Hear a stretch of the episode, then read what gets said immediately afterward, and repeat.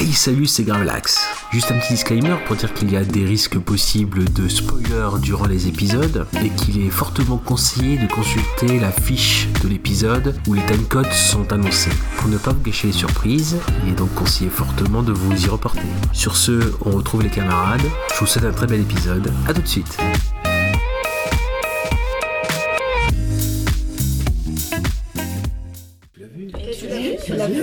vu celui-là Tu l'as vu Tu l'as vu Tu l'as vu Et celui-là, tu l'as vu Ouais, tu l'as vu celui-là. Ah mais tu l'as vu Eh, tu l'as vu Tu l'as vu Alors, tu l'as vu Hey, tu l'as vu Et celui-là, tu l'as vu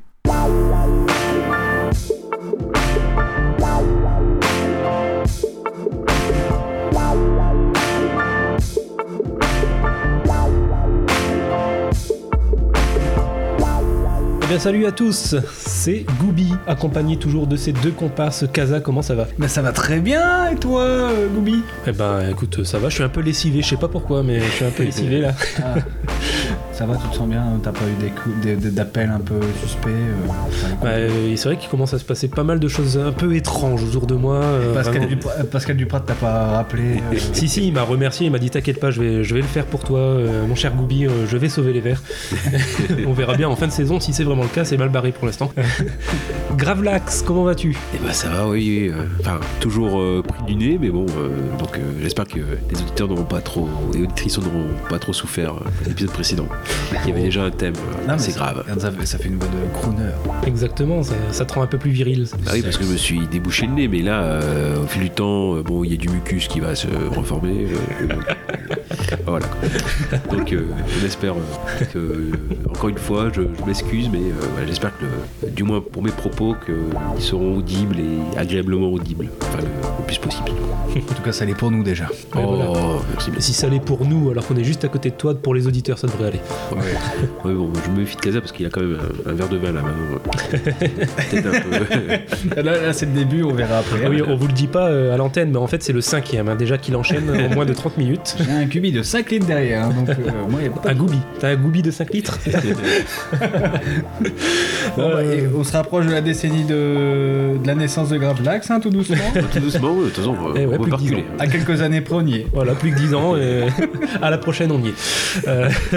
Donc, euh, donc oui, on se réunit aujourd'hui donc, pour parler des films des années 40, voilà, le- notre euh, épisode récurrent euh, par décennie pour cette saison. On avait commencé par les années 20, ensuite les années 30, on arrive logiquement aux années 40. Euh, parce qu'on, est-ce qu'on n'irait pas tout de suite dans, dans le cœur du sujet avec un premier film? Oui, on fait ça oui, oui. Ah Bah, Après, on peut donner un peu le ton, tu vois. Genre, qu'est-ce qu'on aura aujourd'hui? On aura. enfin, moi, je sais qu'avec mon film, on aura un peu d'humour, au moins. Ouais, avec le mien beaucoup moins.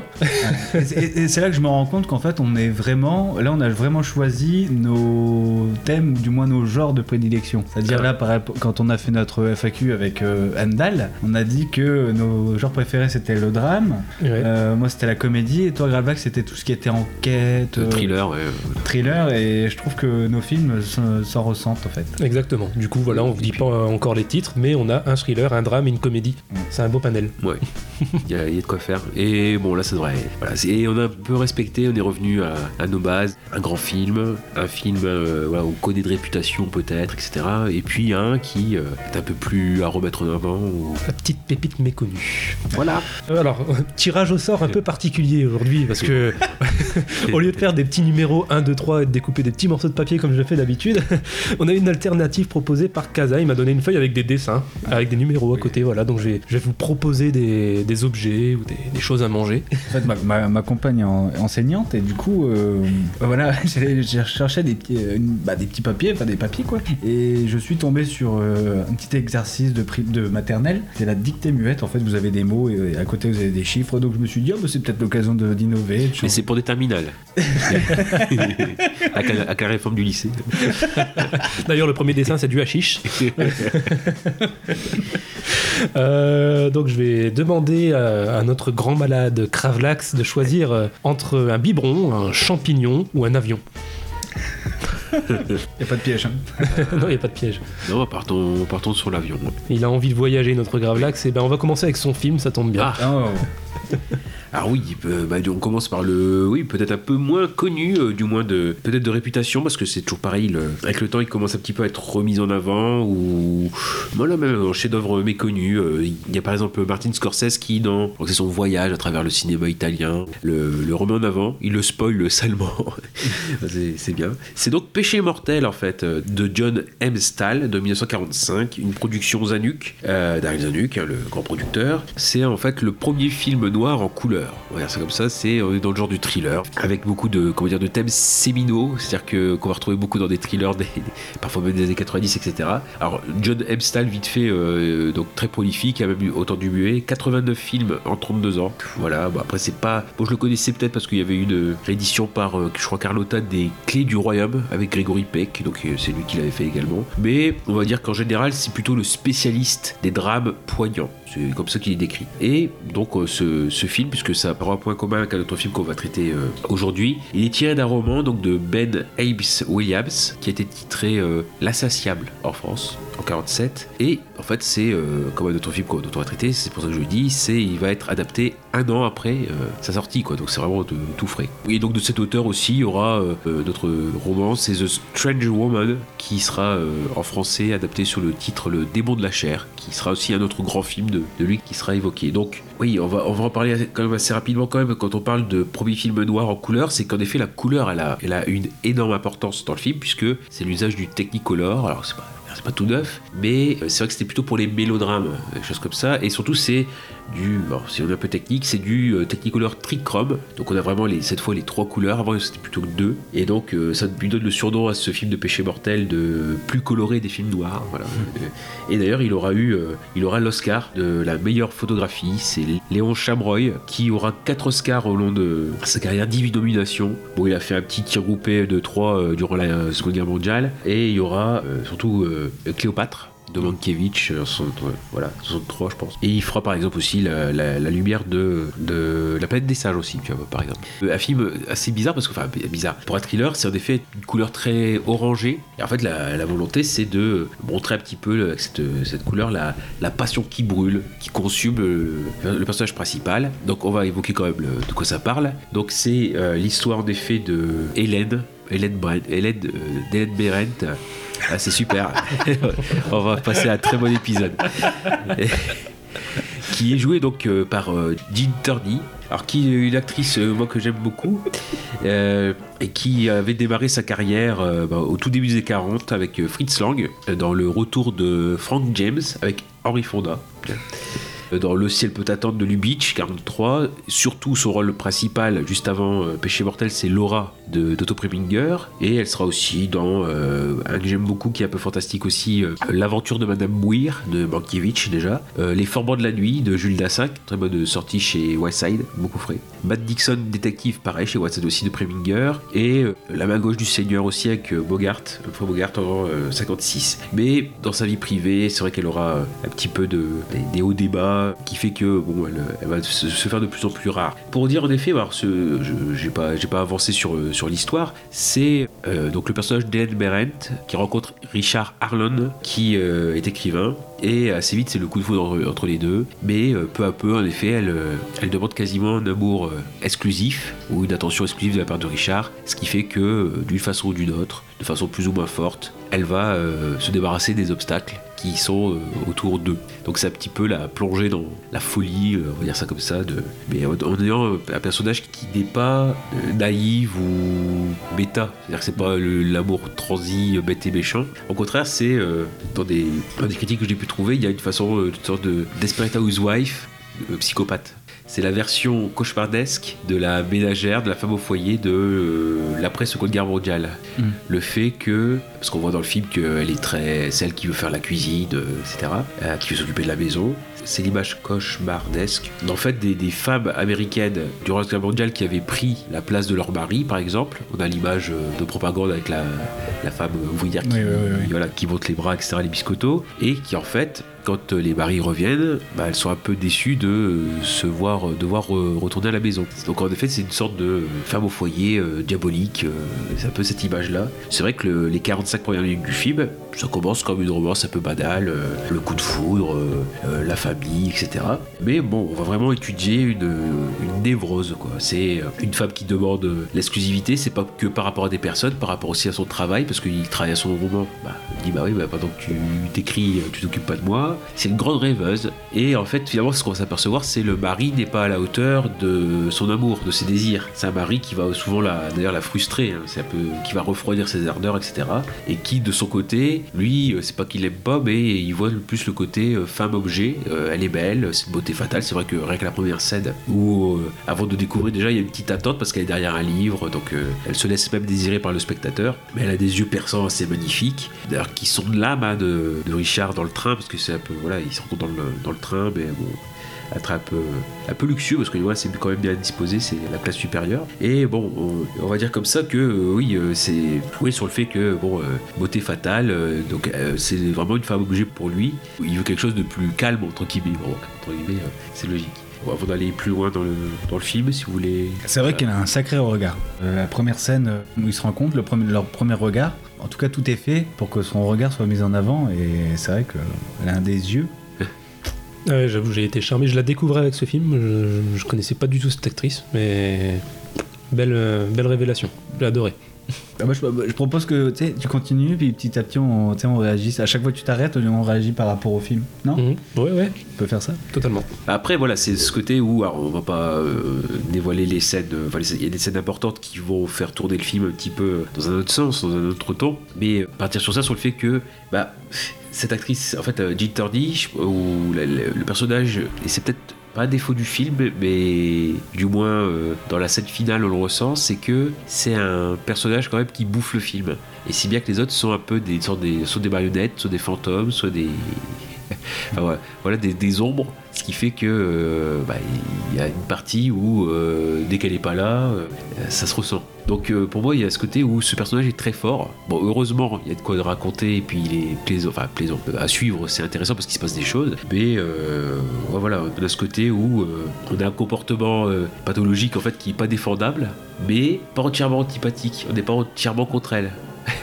C'est ça le truc. Et pareil, parce que à l'inverse, son, mari, il est pas très blanc-bleu non plus. Il est pas. Il y a beaucoup de choses qu'il fait sans son accord, sans lui demander. Bon, Après, elle, c'est pareil. On se demande aussi, voilà, il y a beaucoup de choses qu'elle fait qu'elle, qui sont pas claires. C'est-à-dire qu'on sent qu'elle exclut sa famille, mais à l'inverse, sa famille, elle le fait ressentir. Quoi. Elles, ont réussi à vivre sans, elle, entre guillemets. Euh, elle a sabordé sa propre famille. Et ce qui fait que même on se demande, parce que c'est vrai qu'une des premières euh, répliques, c'est quand ils sont dans le train, il y a Richard, vous me rappelez mon père. Je vous fixe parce que vous me rappelez mon père. Et dans le film, on sent qu'il y a ce qu'on va appeler le complexe d'Electre. C'est l'inverse de, De euh, du, du complexe de Deep. Voilà, et on sent qu'il y a ce côté-là qui travaille parce que même euh, voilà, dès qu'on touche, je sais pas, au, au labo de son père, euh, alors qu'il n'est plus là, il est mort. hein. Même une grande scène avec euh, ouais, il disperse ses cendres. euh, on sent vraiment le, le côté hypnotisé. Et en fait, on se demande, vu que le, père, on ne le voit, on l'a jamais vu, qu'est-ce qu'elle a bien pu faire, ou quel mal elle a pu faire, ou quelle influence néfaste elle a pu amener du- dans sa vie de famille avec cet amour du père.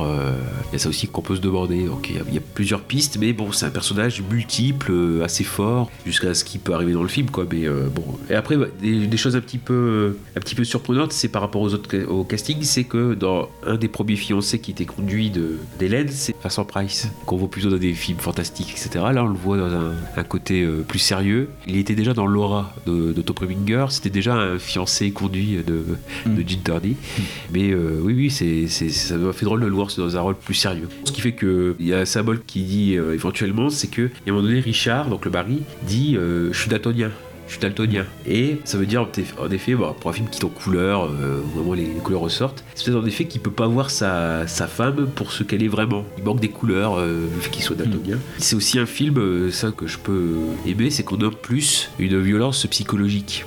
Et même si on va voir un- l'archétype un petit peu de la beauté fatale, euh, dans le côté beauté fatale, il y a, le côté, il y a vraiment le côté manichéisme euh, total. Là, on a, ce que je dis, on arrive quand même à lui pardonner ou à euh, essayer de la comprendre ou d'excuser certaines- choses. Ce qui fait que certes, on est dans un début de schéma de personnage qu'on va retrouver plus tard. Euh, je euh, Catherine Tarmel, enfin Sharon Stone de Basic S5, etc. Mais bon, pour moi, c'est euh, c'est encore la version enfin, douce, entre guillemets. Mais on va y venir un petit peu plus pour euh, certaines scènes. euh, on ne sait pas d'où tout le temps. Voilà. Et après, on parle beaucoup donc, de l'actrice principale, Jean. Oui. et J'ai j'ai beaucoup aimé aussi celle qui joue sa sœur. Oui. On- Et d'ailleurs, elle lui ressemble beaucoup. Ils ont fait un super choix de casting, je trouve, parce que pour jouer sa sœur. euh, Au, dé- au début, moi j'ai confondu. hein. Oui, moi aussi. Euh, parce que en plus le, le mari euh, traîne souvent Ouais, avec la, la sœur, donc on Ouais. ne sait plus en fait euh, au début. Je pense que c'était c'est totalement volontaire d'ailleurs. Mais Et la romance du début, ça va? T'as ça, Goubi, ça t'a paru pas, pas trop long? Non, non, euh, non, non, j'ai été totalement dedans euh, d'entrée de jeu. Ah, Je me suis dit mais ça commence quand en fait? Ah ouais, ah, non, Ah, C'est je- peut-être l'aspect trop romancé. euh. Enfin, en fait, tu sais que le film débute Ouais. et que ça va arriver, et du coup moi je disais bah allez, ça commence quand ça, ça prend le temps, ça prend le temps, et bah, moi j'étais impatient que, ça, que le film commence vraiment. Oh non, moi je, je même la partie roman, je l'ai trouvée très belle et bien écrite. Du coup, ça m'a pas dérangé. J'étais bien dedans. Ouais. Et toi? Non, mais Euh, moi, J'ai- j'ai- J'étais un petit peu, bah, peut-être impatient, ou. Enfin, 45 minutes, tu disais, Ouais. euh, c'est un peu long. Ouais, bah oui. Enfin, souvent, en plus des romances comme. Enfin, quand c'est pas le propos du, du sujet, quand c'est pas le, le genre, tu t'attends à aller à 20 minutes, 25 minutes, au pire. Et là, 45 minutes, je trouve c'est un, un petit peu trop long. Après, enfin, c'est pas pour excuser, mais dans le, dans le schéma narratif, c'est qu'on n'est pas pleinement dans la romance, on sent qu'il y a quand même des, des petits malaises qui euh, arrivent au fur et à mesure. Oui, oui. Le fait qu'il invite sa famille, qu'elle n'est pas contente, qu'elle casse euh, la soirée. On arrive à voir euh, quelques failles du personnage. Euh, pareil, lui qui quand même, il la remet à sa place aussi, il y a cette partie-là. Après, toute cette partie aussi où euh, elle essaie de passer par des voies secondaires, la voie douce, on va dire ça comme ça, pour euh, obtenir ce qu'elle veut. Il y a une petite scène comme ça quand elle est chez le médecin pour éviter qu'elle parte, enfin qu'ils partent Oui, tous oui. ensemble au chalet derrière la lune, parce qu'elle pense s'en- s'ennuyer, etc. Et une fois que le mari rentre en même temps, elle change complètement de discours. Donc voilà, c'est une sorte de, voilà, de, de folie qui se. Il y a les pions qui se placent en fait. C'est ça aussi, c'est que on démarre d'une puis ça devient discordant de plus en plus en fait. Ouais. Même déjà avant ça, à partir du moment où elle force le mariage, entre guillemets, où Oui. il y a son, son ex-mari qui est là et qu'elle dit Ouais, on va se marier bientôt, le gars il est même pas au courant. ça, ça- tout démarre de là en fait, je trouve. Ouais, ouais, comme ça, ouais, d'accord. Mais euh, moi, donc franchement, pour moi, rien à signaler. J'ai j'ai vraiment beaucoup aimé le film. Peut-être le seul reproche que je lui fais, mais ça, c'est c'est plus dû à l'époque. Beaucoup de films de cette époque-là ont ce défaut-là, malheureusement. C'est euh, le côté peut-être trop explicatif. Que des fois, il y a vraiment des répliques qui viennent, en gros, nous expliquer ce qu'on a déjà vu. Et c'est dommage, ça fait un peu trop répétitif. Par exemple, euh, ouais, ouais, non. est-ce qu'on spoil Ou est-ce qu'on attend encore un peu On peut y aller De toute façon, tu mets le time Bah, code, dans, comme dans- d'habitude. ouais, dans tous les cas, il y y a le timecode, et puis en plus, il y a toujours l'alerte en début de d'épisode. Ah, donc, euh, par exemple, une fois qu'on a vu euh, tout ce qu'elle a fait, une fois qu'elle a tué le frère et, et patati patata, il y a le moment où le, donc, euh, Richard revient et se rend compte de comment elle est vraiment et il lui reclaque tout. Ah, alors comme ça, mais du coup, c'est toi qui tué mon frère, machin. Mais enfin, on le sait, tout ça, on l'a vu. du coup, ça fait trop redondant euh, Après, c'est le fait, c'est surtout le fait qu'elle l'avoue qui est important. dans la scène. aussi, ouais. Ouais, ouais. C'est vrai, il y a Ah, ça. Mais... Lui, c'est- c'est-à-dire que c'était- un doute planant. Mm. Là, là, ça enlève toutes les, tous les autres de flou ou des soupçons. Et justement, c'est une scène où, à la fin, c'est ce qu'on voit, c'est que elle finit par, par dire en gros que lui avouer son amour euh, inconditionnel, Mhm. et c'est là où il la quitte. Ouais. Donc en fait, c'est ça aussi pour faire le, la bascule, en fait, c'est un peu, un peu Mais- différent. Mais je trouve qu'il y a certaines répliques de trop quand même à ce moment-là. Parce qu'il y a, il y a des choses qu'on on comprend rien qu'avec l'image, le fait qu'elle soit jalouse de sa sœur et tout. Il y a déjà certains plans où euh, rien qu'avec son regard et tout, on comprend, on voit qu'elle est jalouse, on a vu ce qu'elle a fait et tout. Donc il y a certaines répliques peut-être qui sont un peu trop. euh, Bah ouais, genre, genre, vous êtes baladé, euh, qu'est-ce que vous êtes dit euh, Ouais, voilà. C'est, alors que c'est des choses qu'on sait, on les a vues. Du coup. Non, mais même euh, dans la jalousie, il y a aussi le fait que elle demande de- à savoir un petit peu la jeunesse de Richard, qu'il est une sorte tombé amoureux de, au lycée de la reine du bal, euh, etc. Bah oui, mais euh, c'est qui euh, Enfin, elle, vraiment, elle, elle aspecte à fond. Ah oui, je suis pas comme elle. Mais du coup, ouais, donc euh, le seul reproche que je lui ferais, ouais, ça, c'est le côté peut-être un peu trop explicatif des fois de certaines, euh, certaines répliques, certains dialogues. Mais sinon, à part ça, non, vraiment, j'ai été, j'ai, beaucoup aimé. Ah, d'accord. C'est toujours pareil, moi, avec, euh, avec ça, je prends un risque. En plus, c'est un film que je voulais découvrir, donc je, pouvais, je savais pas forcément ce qu'il y avait derrière. J'avais vu un extrait euh, dans le site des clubs où- qu'on fréquentait, etc. Et puis, euh, l'animateur avait coupé juste avant une scène clé, euh, Mhm. donc on va certainement évoquer. Ah non, non, non, il était en plein dedans. Il était en plein dedans, mais on n'a pas vu la fin. Ah ouais, non, non, mais c'est le- c'est ça le problème. Moi, c'est peut-être ça que je, re- je- je regrette, c'est que j'ai été spoilé. Oui, Limite, j'aurais bien aimé voir le film sans euh, savoir que euh, ce qu'elle est, bah, jusqu'où elle, allait- elle allait aller, oui voilà. vraiment.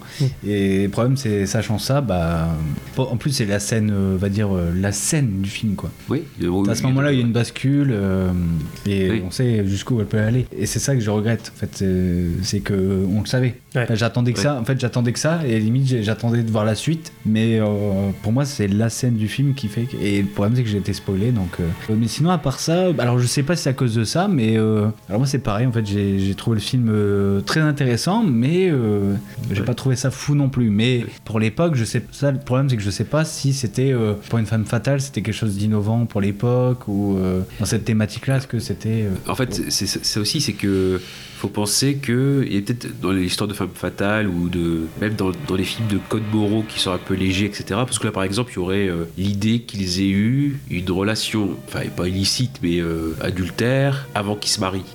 Donc par exemple, il y a ça. Euh, donc ce qui fait que le Code Hays, qui a installé certains codes moraux, hein, dont a joué un peu Hitchcock, enfin dont a joué beaucoup Hitchcock euh, dans ses films, bon, faut penser que forcément il y avait des films, euh, d'ailleurs aujourd'hui c'est dans les coffrets Forbidden Hollywood, où c'était les derniers, derniers films des années 30 où on pouvait s'autoriser des représentations morales douteuses, etc. Donc, certainement ça a été fait avant. Après pour le Code Hays, en effet, il y a beaucoup même de contournements, ne serait-ce que là on a l'exemple de la scène où, la grande scène, on se croit dans les sitcoms des années 50, euh, où il y a des, le, le couple mais qui a des lits jumeaux, qui sont pas dans le même lit, qui sont pas un grand lit. Et là, rien que le fait que, certes, elle débarque de son lit jumeau, mais qu'elle aille se mettre dans le lit de son mari, c'est déjà une, euh, une scène, c'est quoi à dire, mais c'est une scène osée pour l'époque. D'accord. Et en fait, ça doit aller plus loin, c'est parce que il y a le moment donné où ils sont interrompus euh, l'autre côté avec euh, le frère d'Annie qui tape au mur, et là on voit sa, frustra- sa frustration euh, son visage, etc.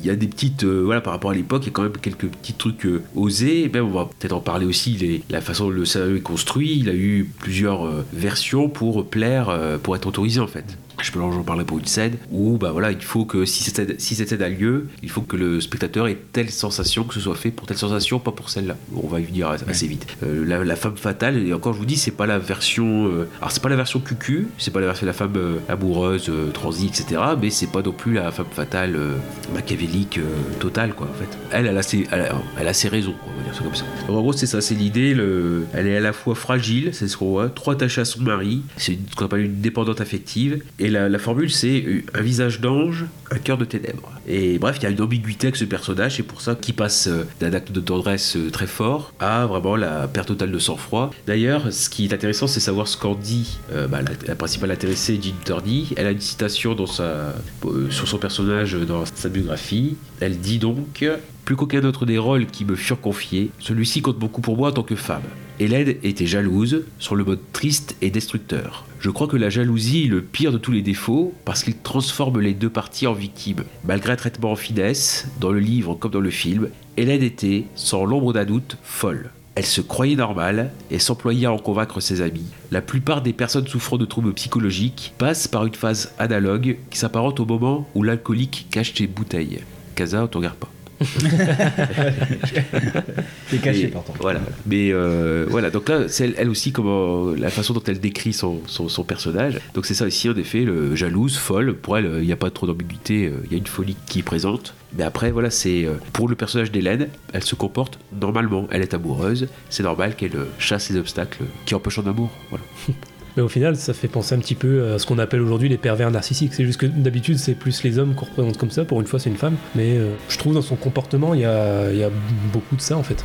Pas forcément, parce qu'une période narcissique, il y a le côté quand même où euh, il y a une manipulation et le but c'est de faire du mal. Ouais. Euh, là, vraiment, elle est amoureuse de, de Richard et le but c'est de conserver son amour. Ouais. Ce comportement, ça aurait été peut-être un peu plus vers sa famille. Mm. Le fait qu'elle a peut-être fait pour écarter ou se consacrer à son père uniquement, choses comme ça. Quoi. Ouais, c'est c'est pour ça, je pensais pervers narcissique dans le sens où au final, euh, elle est amoureuse de lui, elle le veut juste pour elle. Et du coup, il faut écarter tous les autres qui pourraient euh, l'empêcher d'être avec elle. Quoi. Plus de- mais après, oui, euh, la différence, elle se fait sur le fait qu'elle ne veut pas faire de mal. Enfin, c'est pas son but normalement.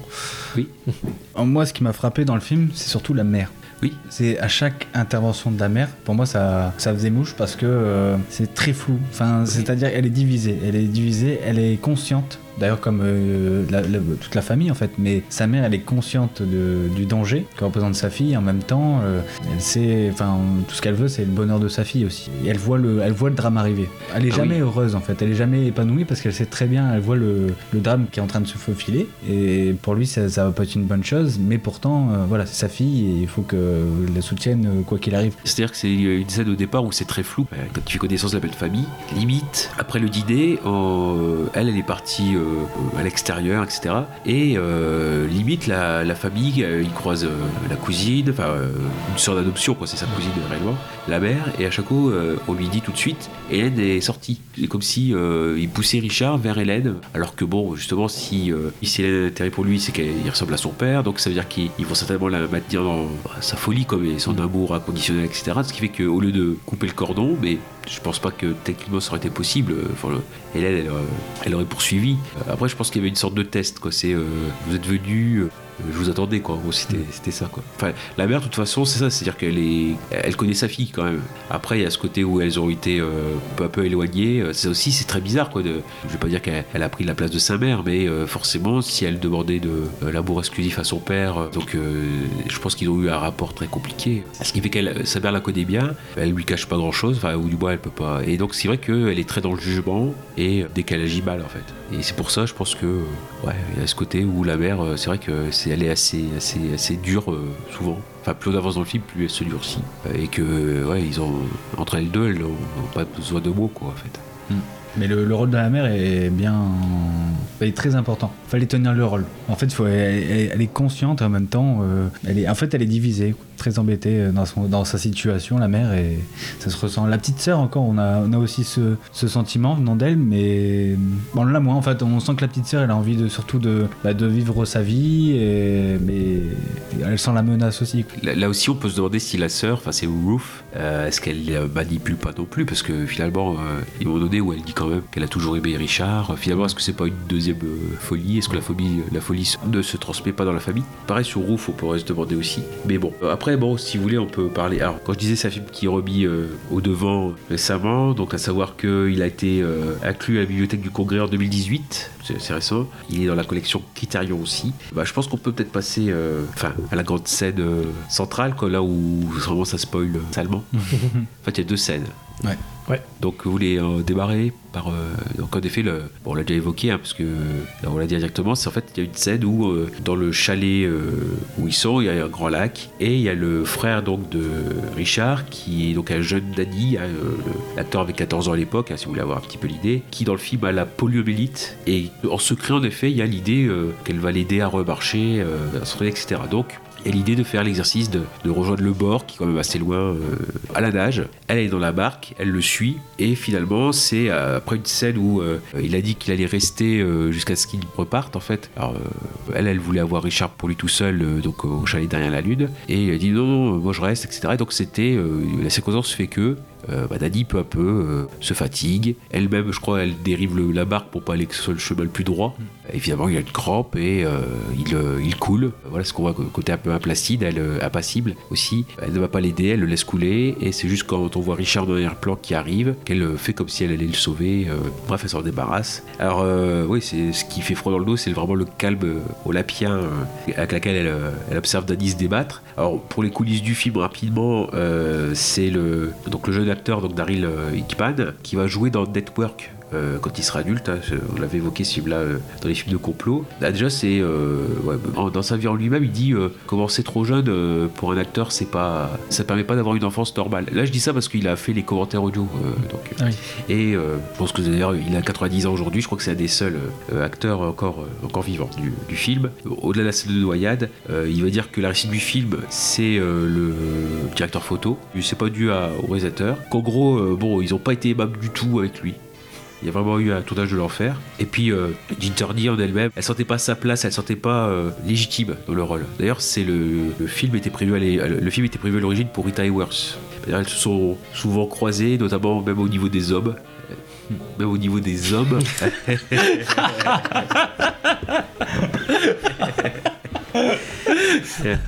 voilà. Comment dire, elles ont eu le même, euh, le même compagnon, mais euh, c'était un prince. Et il était déjà marié à Rita Hayworth. Ce qui fait que quand il a divorcé de, lui, il ne pouvait pas épouser une deuxième star, euh, enfin une deuxième.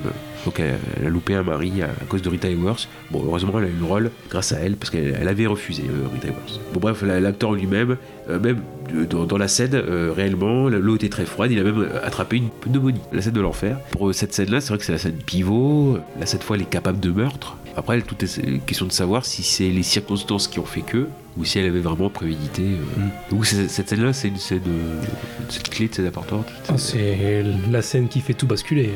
Ouais.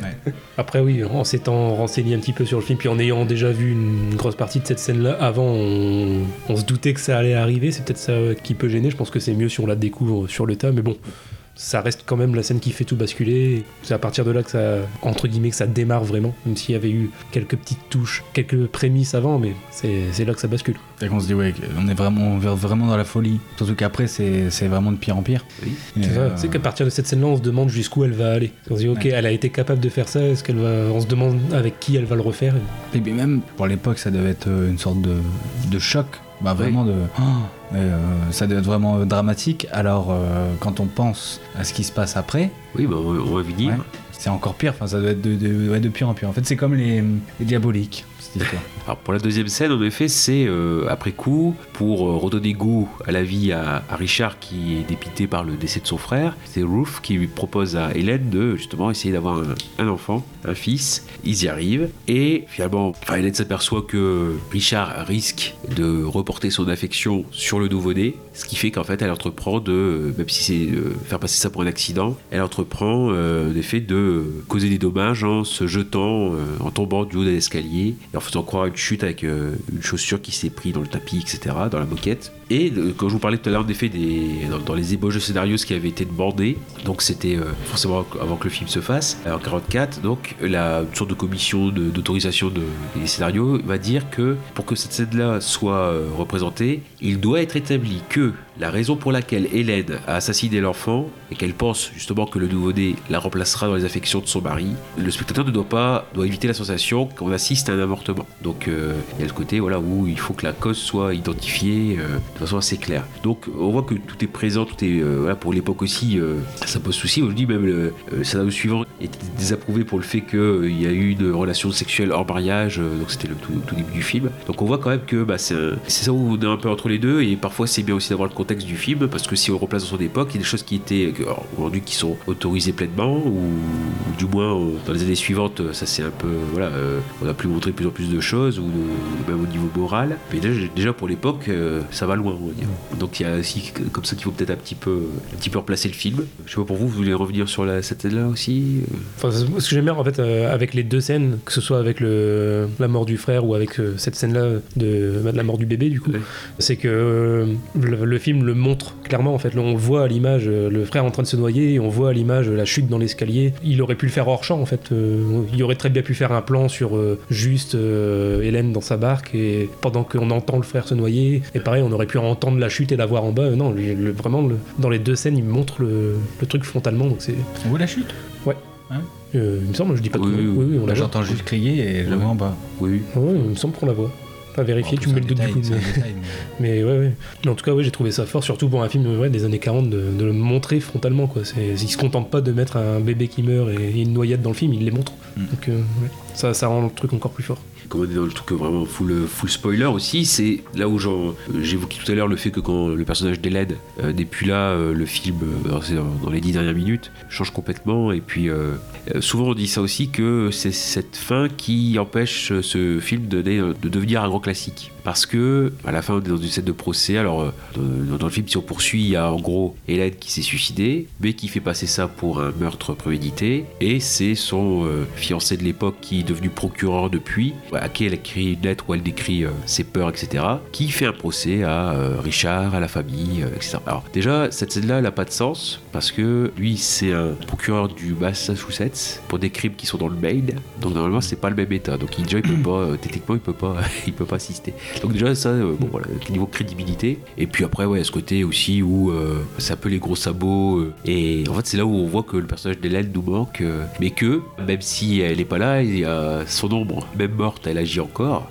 Oui, oui, en gros, si, si moi je l'ai pas, tu l'auras pas, quoi. Donc, euh, c'est cette partie-là. Mais euh, c'est ce qu'on voit, c'est-à-dire que dans le film, on a ça, euh, un personnage qui dit, bah, de toute façon, Hélène, elle, gagne toujours. Elle n'a pas gagné. euh. Donc, euh, il y a cette, fin de film qui, par les invraisemblances, ça choque un peu les Américains, mais c'est ce qui l'empêche, peut-être, c'est ce qui est marqué, peut-être généralement, de, de passer dans un truc de vraiment classique, classique. Il est loin d'avoir tout acheté dans, dans ce film-là, mais il y a aussi cette, cette partie-là. Ah oui, euh, je, je, re- je retombais juste dessus, c'est euh, c'est vrai que euh, pour revenir sur la mère, c'était ça, hein, c'est, euh, elle dit à Richard, elle t'aime trop, comme elle aimait son père, c'est excluant.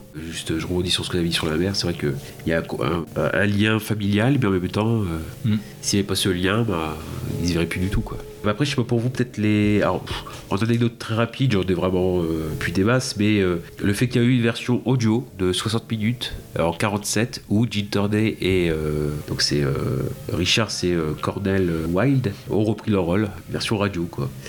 Et que le titre, ouais, le, le titre original, c'est euh, Liver to Haven. Euh, c'est tiré de Shakespeare. C'est la scène de- d'Hamlet, la scène du spectre. C'est sur une mère qui commet un crime, etc. Où euh, un personnage veut se venger d'elle. Et puis on lui dit non, non, elle, elle appartient au ciel et aux ronces qui logent son cœur.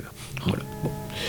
Oui, après voilà, on peut passer vite fait aux scènes euh, préférées. Bon, c'est pas original, mais forcément, c'est la scène du lac. Hein. Obligé.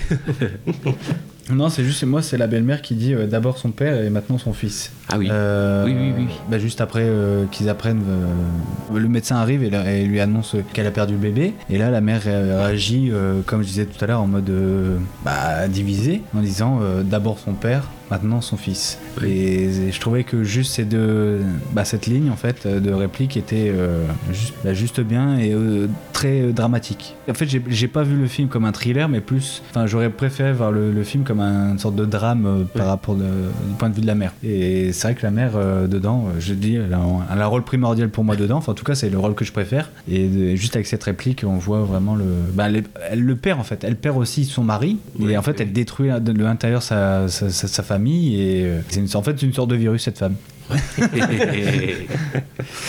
Moi, bah, juste vite fait, euh, c'est vrai qu'il y a une réplique plutôt. C'est le quand Richard et, Hélène ne sont pas encore ensemble, parce que euh, Richard euh, la croit encore fiancée, et qu'en fait c'est le lendemain matin où, comment dire, lui, alors je sais plus s'il écrit ou si, enfin il est sur- à table sur une sorte de terrasse, et il y a une, oh, c'est pas une piscine, hein, ou si peut-être une super piscine, et en fait elle arrive et elle dit ai-je réussi mon apparition? Et en effet, elle est en maillot de bain. euh, voilà, on sait qu'il se désire aussi. Et euh, en gros, c'est voilà, est-ce que j'ai réussi mon effet Il y a ce côté, voilà, cette fois, bah, quand on parle de manipulation euh, ou, savoir si son action a abouti, bah là, voilà, il y a, cette partie-là, cette, ré- cette réplique un peu carna- carnassière. Ai-je ai-je réussi mon apparition?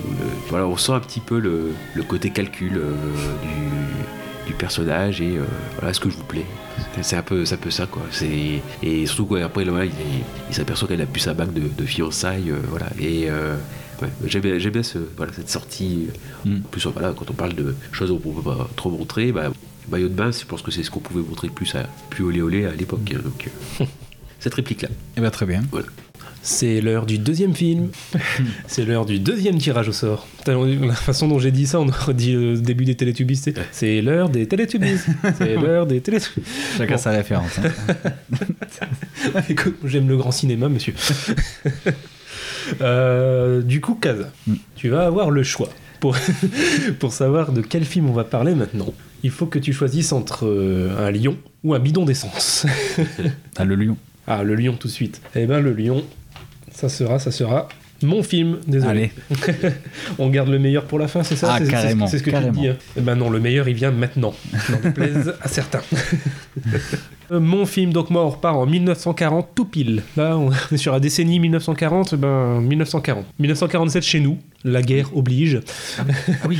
Mais euh, le film a été fait donc en 1940 et sorti aux États-Unis en 1940. Il s'agit des Raisins de la colère, film de John Ford, une adaptation du roman du même nom, sorti ben, là aussi un an avant, donc en 1939 par John Steinbeck, récompensé d'un prix Pulitzer quand même, Oui. rien que ça, c'est pas de la merde déjà au départ. hein. le film lui aussi a été récompensé, deux Oscars, meilleur réalisateur et meilleure actrice dans un second rôle pour Jane Darwell, autrement dit Ma.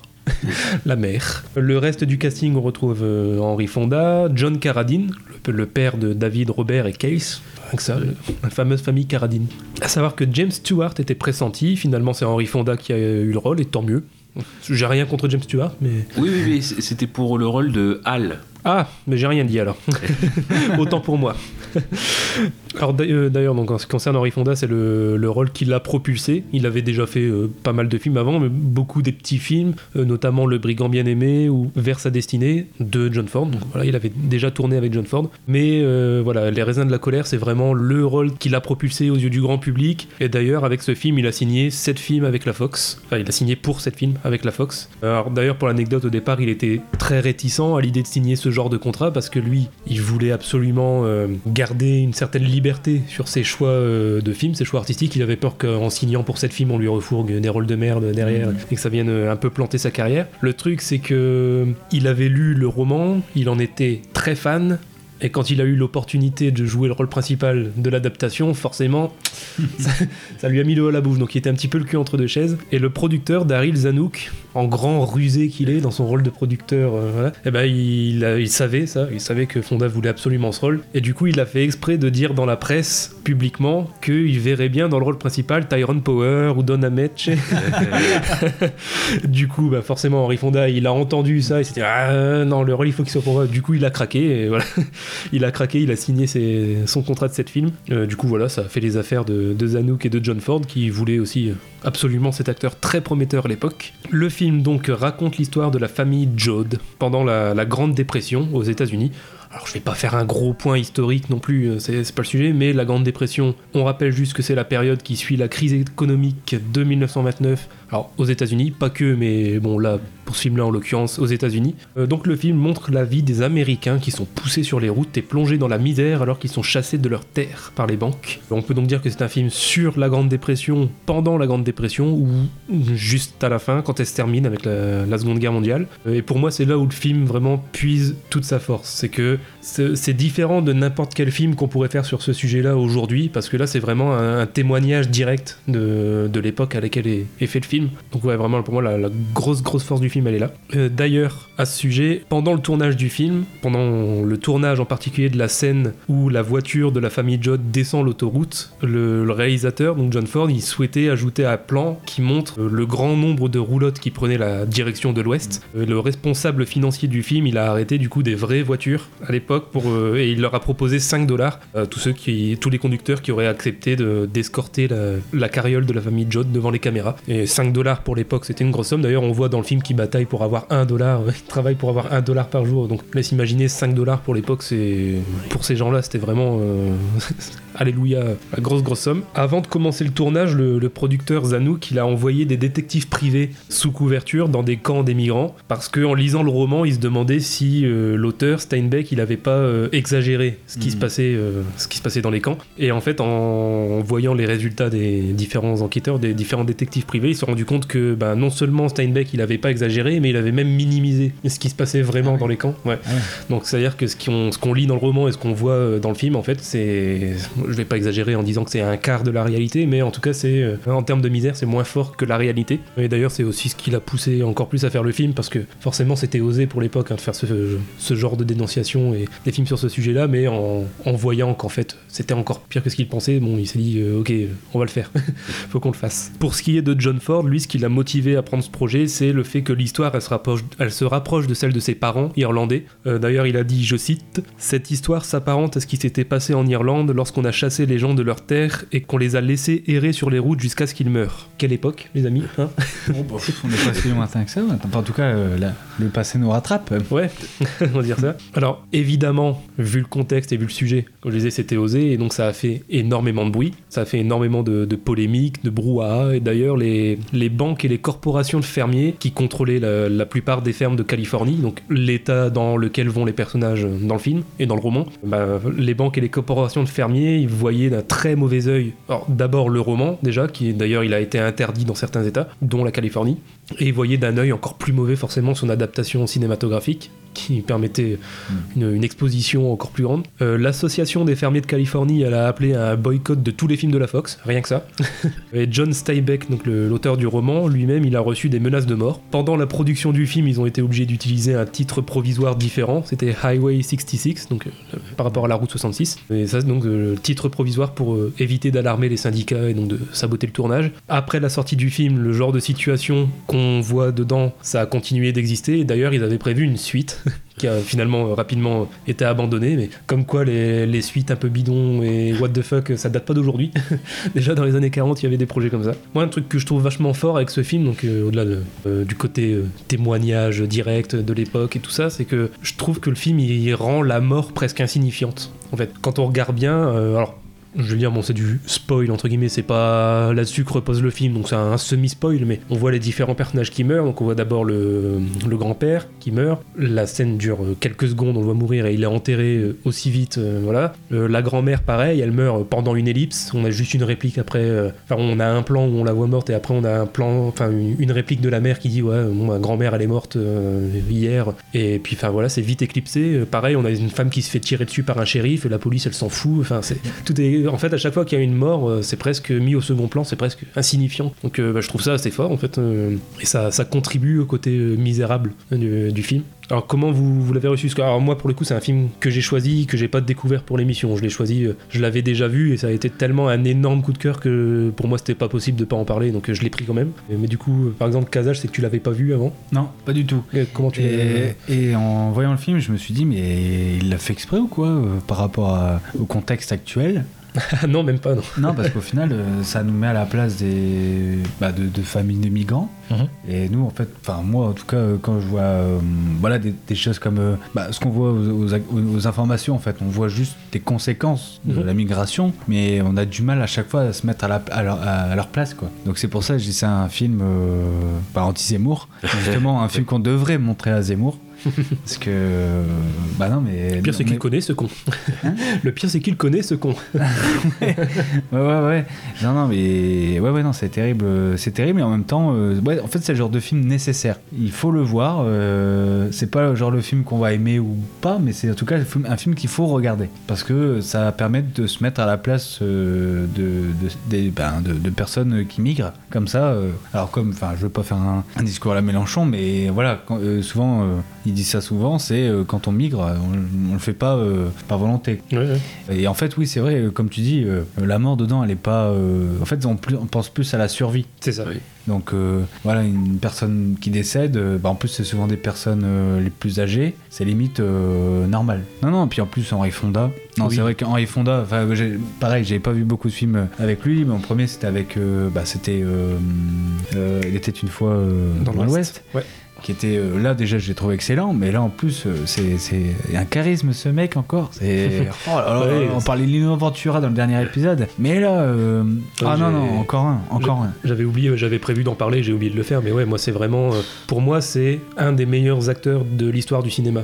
C'est vraiment un- l'un de mes préférés et je l'ai vu dans, ouais, je dirais peut-être 6-7 films pour l'instant. C'est pas énorme quand on voit la filmographie qu'il a, mais à chaque fois que je l'ai vu, vraiment, je l'ai trouvé incroyable. Il a jamais mal joué, j'ai l'impression en fait. Vraiment. Et ouais, il, est- il a un charisme naturel qu'il avait déjà très jeune et qu'il a gardé au fil du temps, ce qui n'est pas le cas de tous les acteurs. Mais euh, même arrivé à 60 piges, il était toujours aussi, aussi charismatique, il avait toujours cette bonne gueule. Puis il a su se diversifier. Donc, euh, donc Bah, ouais. Et d'ailleurs, ouais, je, je citais tout à l'heure le film qu'il avait fait avec John Ford avant, Vers sa destinée, que j'avais regardé, j'en avais parlé, je crois, en LA Confidential à Oui. l'époque.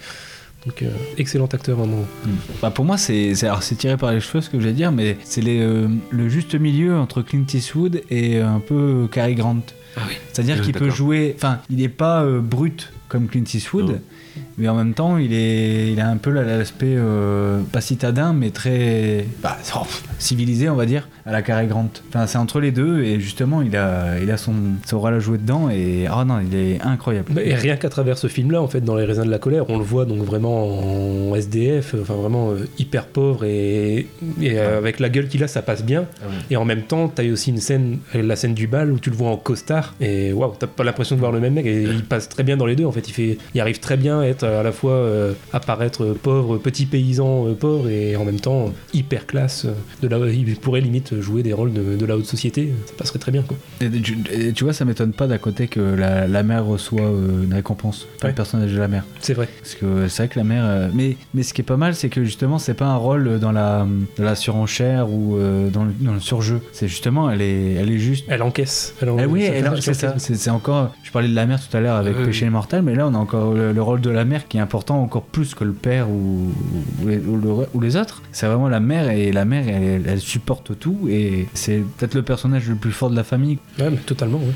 Mm. Y a plusieurs répliques, ouais, le, le moment où ils s'en vont, où ils commencent à partir, et puis qu'elle dit dans le camion, euh, on m'avait jamais tout enlevé. euh, Ouais. enfin, c'est, Mm. c'est- je trouve ça fort. Mais d'un côté, elle garde le- l'optimisme. Ouais. C'est euh, la survie, mais en même temps, c'est l'optimisme. Euh, elle veut aider aussi les autres, quand, avec les scènes euh, des enfants, avec les autres Ouais. enfants. Et, ouais, ouais.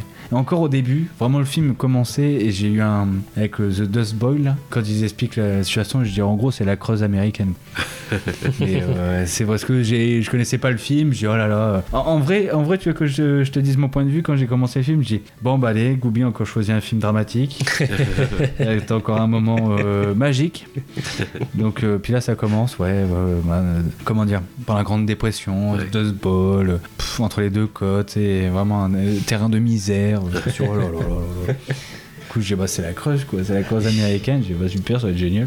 Et le, finalement, non, finalement, euh, bah, grâce à, justement, c'est grâce à des têtes d'affiche comme, euh, comme Henri Fonda que t'es embarqué dans, le- dans, l'histoire, même si euh, au départ t'es pas intéressé. Et, et au final, ouais, t'es cueilli. Bah, t'es obligé, en fait, t'es obligé, sinon t'es- tu passes pour, bah, pour excuse-moi, pour Zemmour, quoi. Mais. euh, Et, et surtout, alors ouais, un truc que j'ai oublié de placer, mais là c'est le moment idéal, je pense, c'est le côté dramatique, savoir que ça aurait pu être encore pire, Oui. surtout avec la fin. Parce que le film a pas la même fin que le roman. Ah. Savoir que le roman c'est mille fois pire. et pas le même ordre. C'est-à-dire qu'il y a le mauvais camp où ils sont au milieu du film, ils finissent par ça. Et le bon camp, il est avant. Il est quatre chapitres avant. Donc là, ils finissent par le, entre guillemets, le, le, le camp sympa. C'est ça. Donc déjà, ça aurait pu mal finir euh, comme ça. Et surtout, euh, alors, un truc qu'ils n'ont pas pu faire dans le film, mais alors, on parlait euh, avec le film précédent de, des choses qu'ils pouvaient pas montrer à l'époque. Bon, bah, ouais. là, tu vas comprendre tout de suite, Kaza. Savoir que dans le roman, on devait voir normalement à la fin, enfin euh, à la fin du roman, il y a le- donc le- le- la femme enceinte Rosa Charne, on devait la voir accoucher du, nouveau-né mort, mort-né, et on la voit ensuite donner son lait à un homme qui meurt de faim dans la grange. ah ouais. T'imagines un petit peu que Et- la fin du film que tu disais que ça, c'était édulcoré. C'était une réalité euh, qui était atténuée par rapport à. Bah, euh, d'après ce qui a été dit par le producteur, ouais. Ouais. T'imagines un petit peu. Mais justement, ça, c'est le genre de film qu'il faut montrer aujourd'hui. Ouais, je pense. Ça, 80 ans après, euh, c'est encore pense. pertinent. Ouais, ouais, ouais. C'est le genre de film qu'il faut montrer. Hum, hum. Et surtout, ouais, c'est très, comment dire, très pertinent par rapport à l'image de la Grande Dépression. Parfois, il y a des images du film qui sont montrées pour euh, correspondre à ça. Après, euh, Steinbeck, dans son travail d'enquête, il est parti quand même deux ans avec un photographe pour. euh, au départ, c'était ça, c'était l'idée de. euh, le photographe, il s'appelait Horace Bristol. Et donc, l'idée, c'était qu'il fasse un album de photos et que Steinbeck fasse, euh, fasse les, textes. Et bon, le livre, c'est pas fait, mais euh, Steinbeck a justement fait euh, le travail d'enquête pour. euh, puis après, écrire, son bouquin. Mais en gros, il y a eu comme ça ces images de fond, comme ça, images de fond d'archives, en fait, ils ont été faits par notamment le type de camp qu'on voit à la fin qui est plutôt sympa. Il y a eu en effet des photographes qui ont été sollicités. On pense à Dorothy Ledge. Et donc, par exemple, il y a la mère qui migre. Et donc, il y a des photos comme ça qui, quand on parle de la Grande Dépression, c'est un- c'est Donc, on a euh, voilà, dans, la, dans la misère des camps, etc. Donc, euh, Mhm. donc en fait, ça devient un fond de, photo. Et euh, tout ce travail-là, en effet, c'est quand on parle de la Grande Dépression, c'est le témoignage, il est là. Oui, oui, donc cette mec qui part pas de, de n'importe où. hein, voilà, c'est quand même bien documenté. Après, pour moi, le, le film, en effet, sur, part sur euh, Fonda ou le personnage de Tom Joad, c'est le fait que, justement, on est aussi dans un film qui a un road movie. Pas, j'ai fait le calcul, mais j'ai fait la recherche. L'Oklahoma, Californie, en gros, si on arrondit, c'est 1400 km. En plus, avec un camion de fortune. Donc là aussi, on est derrière ce camion, on espère qu'il va tenir euh, tout le temps du, du- du voyage, quoi, euh, parce qu'il fume, etc. Et ouais, donc en fait, c'est le fait qu'on découvre ce- la situation, en fait, en même temps que lui, parce que lui sort de prison. hein. Il fait 4 ans de prison, et c'est vrai que euh, il a un regard neuf sur la situation. euh, et quand on lui dit, bah oui, ta famille, elle est partie de sa, sa maison, de sa ferme, son premier truc, c'est, bah, je, je sais pas comment ma famille a pu se laisser faire. Parce que notamment, on voit bah, qui a son caractère, etc. Mais par contre, on voit aussi dans, dans ce personnage-là qu'il a un caractère euh, assez farouche euh, et impulsif euh, quand il se fait prendre en stop, alors que c'est un truc sympathique. Maintenant, qu'est-ce que tu crois Voilà. Donc, et même on voit quand il revoit sa famille, la première chose qu'il lui demande, c'est tu t'es évadé? et en fait, non, non, bah non, je suis en conditionnel. Puis après, il revoit quelqu'un d'autre. Bah, ah, tu t'es évadé, bravo. Non, non. Donc on voit assez vite le, ce caractère-là un peu, un peu farouche. Et puis c'est ce qu'on voit, c'est-à-dire que on avait parlé pour d'autres thématiques de films, mais c'était le, le tout dernier film des, des films de complot, c'était l'odeur perdue de Katharina, Katharina Bloom, où euh, quand on n'a plus rien, il reste la dignité. Et justement c'est ce qu'il faut protéger. Et euh, bah, on voit que peu à peu, ils vont avec la situation, ils vont devenir euh, soit des marchandises, soit des, des des esclaves, hein, parce que c'est le but, c'est de les payer les moins cher possible pour les, les travaux. Même il y a une réplique euh, quand ils sont euh, dans la dernière station service avant euh, d'entamer le désert de nuit. Il y a les pompistes qui disent, euh, j'ai plus la réplique. Ils disent il faut vraiment être désespéré ou non? Ouais, c'est ça, c'est qu'en gros, euh, des humains euh, ne supporteraient pas ça, quoi. Mm. Donc euh, voilà, euh, je comprends pas comment fonctionnent ces gens parce que voilà, un être humain ne supporterait pas ça. Donc voilà pour ça, donc c'est vrai que on a un œil neuf sur cette, cette situation, on sait que ouais, ça a quand même été un, un rein de marée, qu'il y a des personnages aussi qui restent sur place pour témoigner et qui sont un petit peu les guides de. Donc c'est Mulet, je crois, un truc comme ça, celui qui reste un petit peu sur le terrain, d'un côté un peu dés- dés- désemparé, quoi. D'ailleurs, il, se- nomme ici un fantôme de cimetière, qu'on a ce côté où je reste là pour garder le terrain et euh, quand vous reviendrez, mais il n'y a plus de terrain à garder et puis personne ne reviendra. Donc, euh, est-ce que tu es un peu désespéré? Mais au, au moins, on- il fait le lien avec la situation, il raconte, euh, c'est là où on a un petit peu les flashbacks de cette partie-là, mais c'est le côté vraiment désemparé où toute une vie est rayée en quelques secondes. C'est-à-dire que les caterpillars qui passent Mm. et qui rasent les maisons, c'est souvent, on a le témoignage notamment, c'est de grand-père hein, qui veut pas partir à la base en disant, bah, c'est ma terre, c'est de la poussière, c'est de la mauvaise poussière, mais c'est la mienne. Donc en gros, c'est des gens comme ça qui, pour les anciennes générations, ils ont tout fait toute leur vie là-dedans. La famille, c'est autour de la ferme, et le fait qu'on leur enlève en quelques minutes en plus, voilà, ça les, débecte entre guillemets. Ce qui fait que ouais, c'est quand même assez. Le temps qu'on reste là sur, les terres et qu'on explique, euh, c'est assez fort. A des répliques assez. Quand on a ce flashback avec euh, la, ferme de, de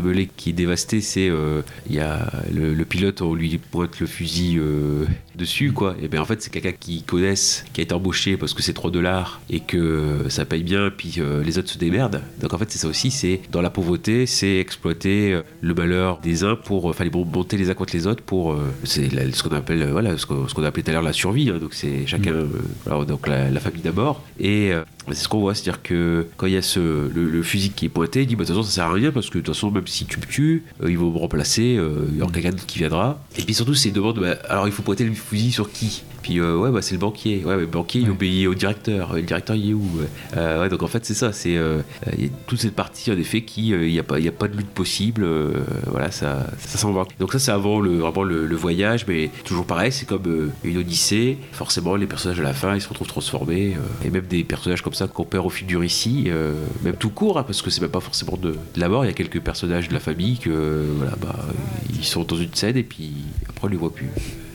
Donc bon, bref, oui, euh, vraiment super, euh, super description. ouais. Sinon, j'ai une dernière petite anecdote, elle concerne Henri Fonda. Ah bah, alors, en fait, j'ai deux, deux anecdotes. Une qui m'a été soufflée par Gravelax tout à l'heure et, une, euh, et une que j'ai trouvée moi-même et que peut-être il n'a pas. J'espère avoir trouvé peut-être un truc qu'il n'a pas. Alors, celle qui m'a soufflé tout à l'heure, c'est le, donc le, le jeune de la famille, le, le gosse. Whitfield. est- exactement. Et ben, c'est le même que dans Péché Mortel, dont on vient de parler juste avant, qui jouait Danny, le, le frère de Richard, du coup. Ouais. Dar- Daryl Hickman, donc euh, 90 ans aujourd'hui, c'est le seul survivant du film euh, Les raisins de la colère. Exactement. Ok. Donc, euh, Donc il avait 9 ans, je pense, à l'époque. C'est ce qui re- relie nos deux films, du coup, ce jeune acteur. Alors, celle qui n'a peut-être pas, là, je vais, je vais essayer de vous faire une petite devinette, tiens, ça, ça changera un peu. Donc, il y a Henri Fonda qui a un record qui est toujours d'actualité. Ah merde, Gravelax, il l'a.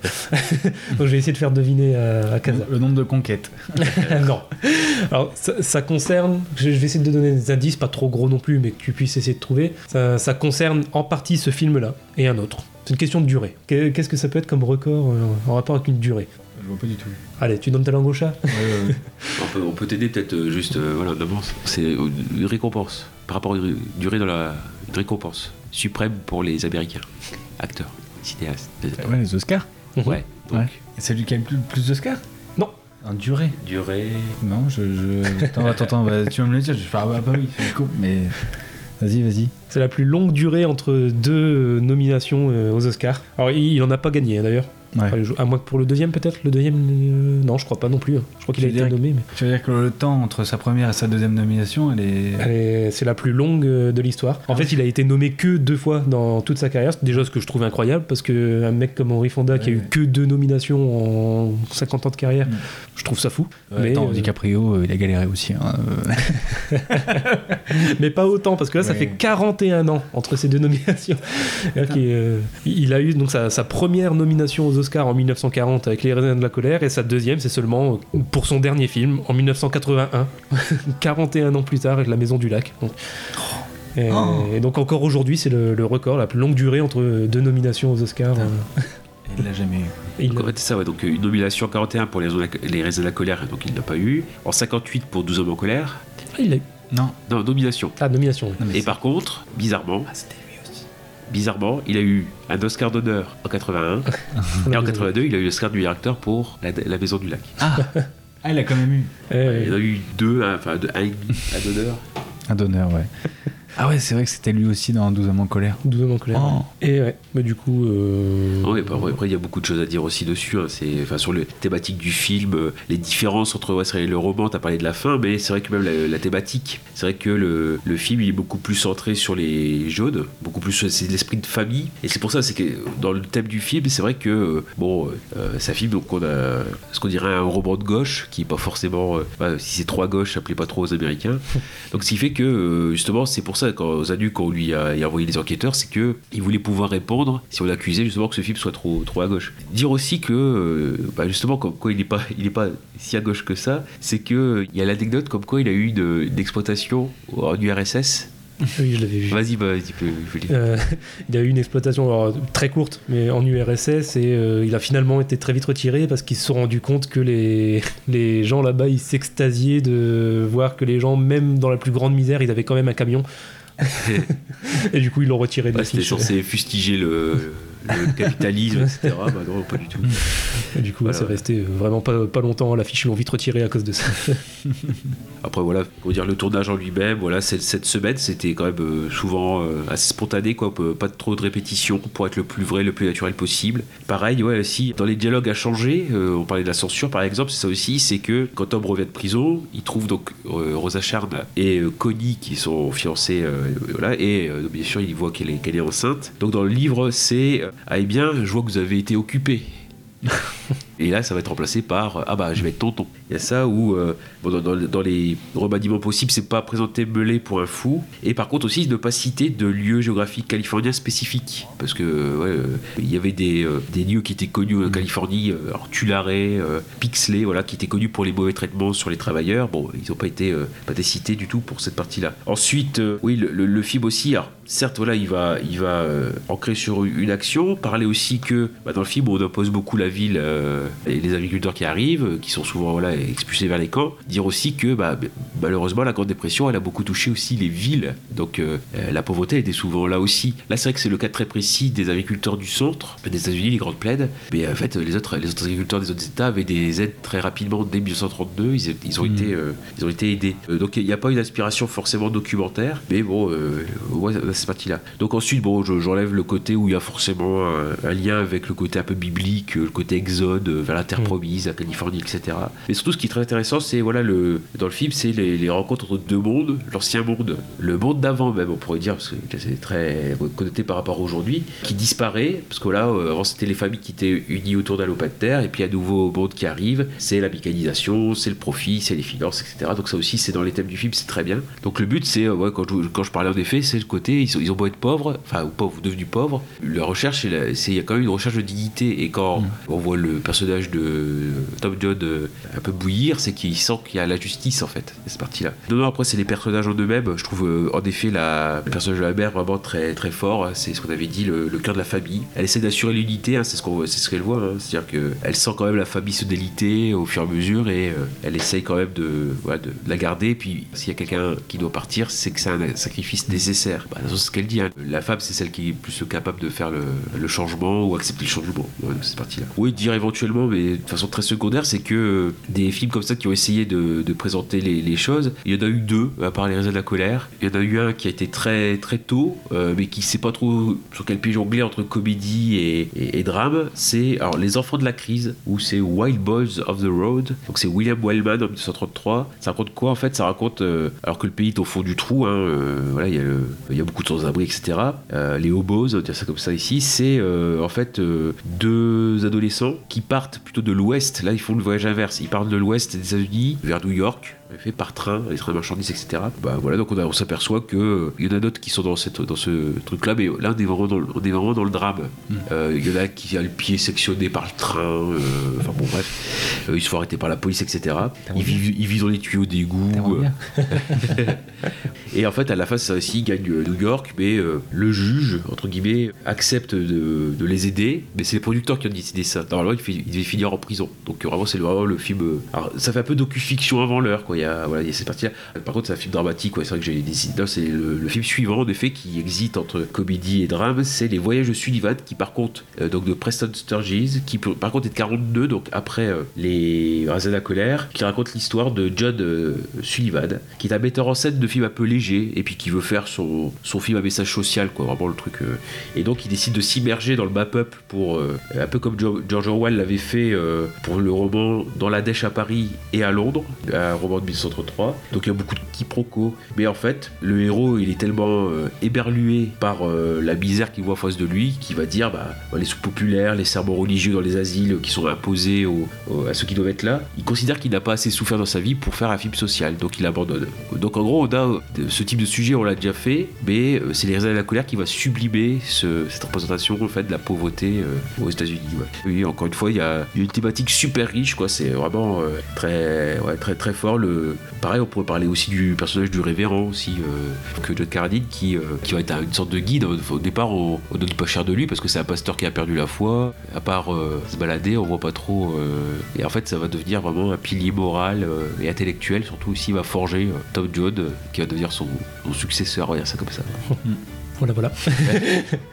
C'est un petit blanc. après. Tu peux peut-être terminer par la petite anecdote comme ça vite fait, euh, pour le rendre la misère encore plus vraie, même en termes d'ambiance sur le tournage, John Ford il interdisait les maquillages et les parfums. Voilà, j'ai vu ça, je viens de m'en rappeler. Ah. Tiens, la, la petite anecdote comme ça, Je pensais qu'il pouvait pas se laver. Oh, il aurait pu aller jusque là, mais il a pas osé. Bon, on peut passer aux scènes préférées? Oui. Vous d'abord, parce que là c'est mon film, je, je le fais en dernier. D'accord. Vas-y, vas-y, d'abord. Alors moi, c'est la scène du snack. C'est à un moment donné, ils ont euh, un arrêt comme ça et euh, on commence déjà à voir le côté euh, dignité parce que bah, première chose, ils s'arrêtent pour de l'essence. Première chose, c'est euh, le, pompiste qui fait bah vous êtes quoi payer Donc genre ouais, vous êtes, vous êtes pauvre bah oui, vous êtes quoi donc euh, mettez de l'essence. Et surtout, c'est l'entrée dans le dans le stack où je pense que c'est John, l'oncle John, qui demande juste parce qu'il a 10 cents, il demande juste une miche de pain, du pain nature quoi, même de la veille etc. Que ça se fasse 10 cents. Et la serveuse en fait, elle est super euh. Non, c'est 15. Vous prenez un sandwich. euh, bah non, sandwich c'est plus cher, on n'a pas, on pas assez. Même le, serveur lui dit, mais non, mais donne, donne lui. euh. donc finalement, elle lui donne. Lui dit non, euh, je, paye euh, pour, pour ce que je dois. Donc tac, il donne. Et il y a, les deux, deux petits enfants qui vont prendre des bonbons. Et bah là, c'est combien? Donc forcément pour les enfants, bah, il n'y a pas de sacrifice. Voilà, deux pennies, etc. Donc c'est donné. Et en fait, quand ils sortent, les routiers qui sont là, ils disent, bah, tu les as arnaqués, c'est pas ce prix-là. Et donc, eux sortent leur argent pour payer, ils lui donnent. En fait, on suppose qu'ils ont craché dessus, parce qu'elle lui dit, bah, vous avez oublié votre monnaie, bah, non, garde là ta monnaie. Et en fait, c'est le côté argent sale. Tu veux à tout prix euh, te faire du, fric sur des gens qui ont déjà euh, plus grand chose. Si tu veux ton argent, bah, tu l'as, et puis. euh, donc on voit qu'ils ont craché dedans, etc. Donc, ouais, a ce côté comme ça, argent sale, cette scène-là, mais en même temps que eux veulent garder leur dignité et, pas faire subir la crise aux petits aussi. Il y a cette partie-là où euh, les bonbons, si ça coûte cher, on les prend quand même. Bah, tu vois, je prendrais la même. non mais c'est vrai, c'est vrai. Non, mais- non, pour moi, j'avais pas de scène préférée particulièrement parce que. Bah, après, oui, il y a la scène avec la mère, euh, la mère et la, hum, et la grand-mère, Ouais. qui est assez fort et qui m'a touché. Et Drame sur drame, bah, je- euh, ça m'a touché, tu vois. Mais voilà, j'ai pas une scène préférée. En fait, dans ces cas-là, je peux pas dire que j'ai adoré. Enfin, à part euh, la scène de, de Gravelax, tu vois, mais il y a pas une scène euh, poétique qui m'a. Enfin, j'aime pas dire que j'ai une scène que j'ai préférée, tu vois. Toutes les scènes, elles sont pas agréables, on va dire, à garder, tu vois. Mhm. Bah, et toi alors? Ah, moi, ça serait euh, forcément, il y en a plein qui me viennent. Il y a la scène de bal notamment, mais euh, peut-être celle que j'aime le plus, c'est au début. Euh, moi, souvent, mes scènes, elles sont au début. J'ai remarqué. Je sais pas pourquoi. j'ai- j'aime beaucoup les débuts de film. Moi, c'est juste avant qu'ils partent, le moment où la mère brûle les, les objets, parce que forcément, elle peut pas tout embarquer avec elle, donc elle, elle est censée brûler tout ce qui lui reste. Et finalement, elle voit un premier objet, bon, elle le met dans sa poche, puis elle en prend un, un autre, puis elle le met dans sa poche aussi. Et en fait, on lui a tout enlevé et, et elle essaie de garder ce qu'elle peut garder. Bon, j'ai trouvé cette scène super touchante. On la voit brûler des photos, des bouts de journaux, puis euh, C'est vrai. Elle essaie de garder un ou deux souvenirs quand même, quoi. Non, mais après, c'est ça aussi, hein, c'est ce côté où, euh, bah, dans ce moment-là, elle est encore dans le côté où euh, elle va tout perdre, où elle a la, la frousse. Elle le dit, euh, à un moment donné, j'ai eu la frousse parce que je ne savais pas du tout où on allait. Mm. Maintenant, j'ai plus peur ou j'aurais plus jamais peur. À la fin, elle dit, elle dit ça. Après, c'est ce côté voilà, où elle, euh, elle se délaisse d'un poids pour aller de l'avant. C'est aussi, elle sait que c'est une nouvelle vie, que voilà, il y aura du changement. Contrairement aux hommes, ça aussi, elle dit, euh, je crois que ça, elle dit sur l'oncle John, c'est c'est l'idée que de toute façon, lui, John, il est rattaché au pays d'avant, euh, il sait qu'il ne le reverra pas, mais c'est ce qu'il connaît. Donc en fait, tandis que les femmes, bah oui, sont, sont plus aptes à, à accepter le changement. C'est cette partie-là qui est très, voilà, très, très forte en fait dans ce, dans ce personnage-là. Je trouve que c'est un personnage qui se, qui se trouve entre deux, quoi. C'est entre l'ancien et le nouveau. C'est il, il a connu l'ancien, mais il ne rejette pas le nouveau totalement. C'est cette partie-là qui est intéressante. ouais. Après, bah voilà. Donc quoi, quasiment tous sont changés en fait à la fin de, à la fin du film, tout. Bah après c'est vrai, on aurait pu aller plus loin sur euh, vraiment la vraie fin, mais bon, ça aurait fait total euh, spoil, puis c'est bon. Ouais. Ok. Je pense qu'on est bien. On est bien, on est bien. Bon, c'est l'heure du dernier film. Casa a la pression parce qu'il nous a dit que.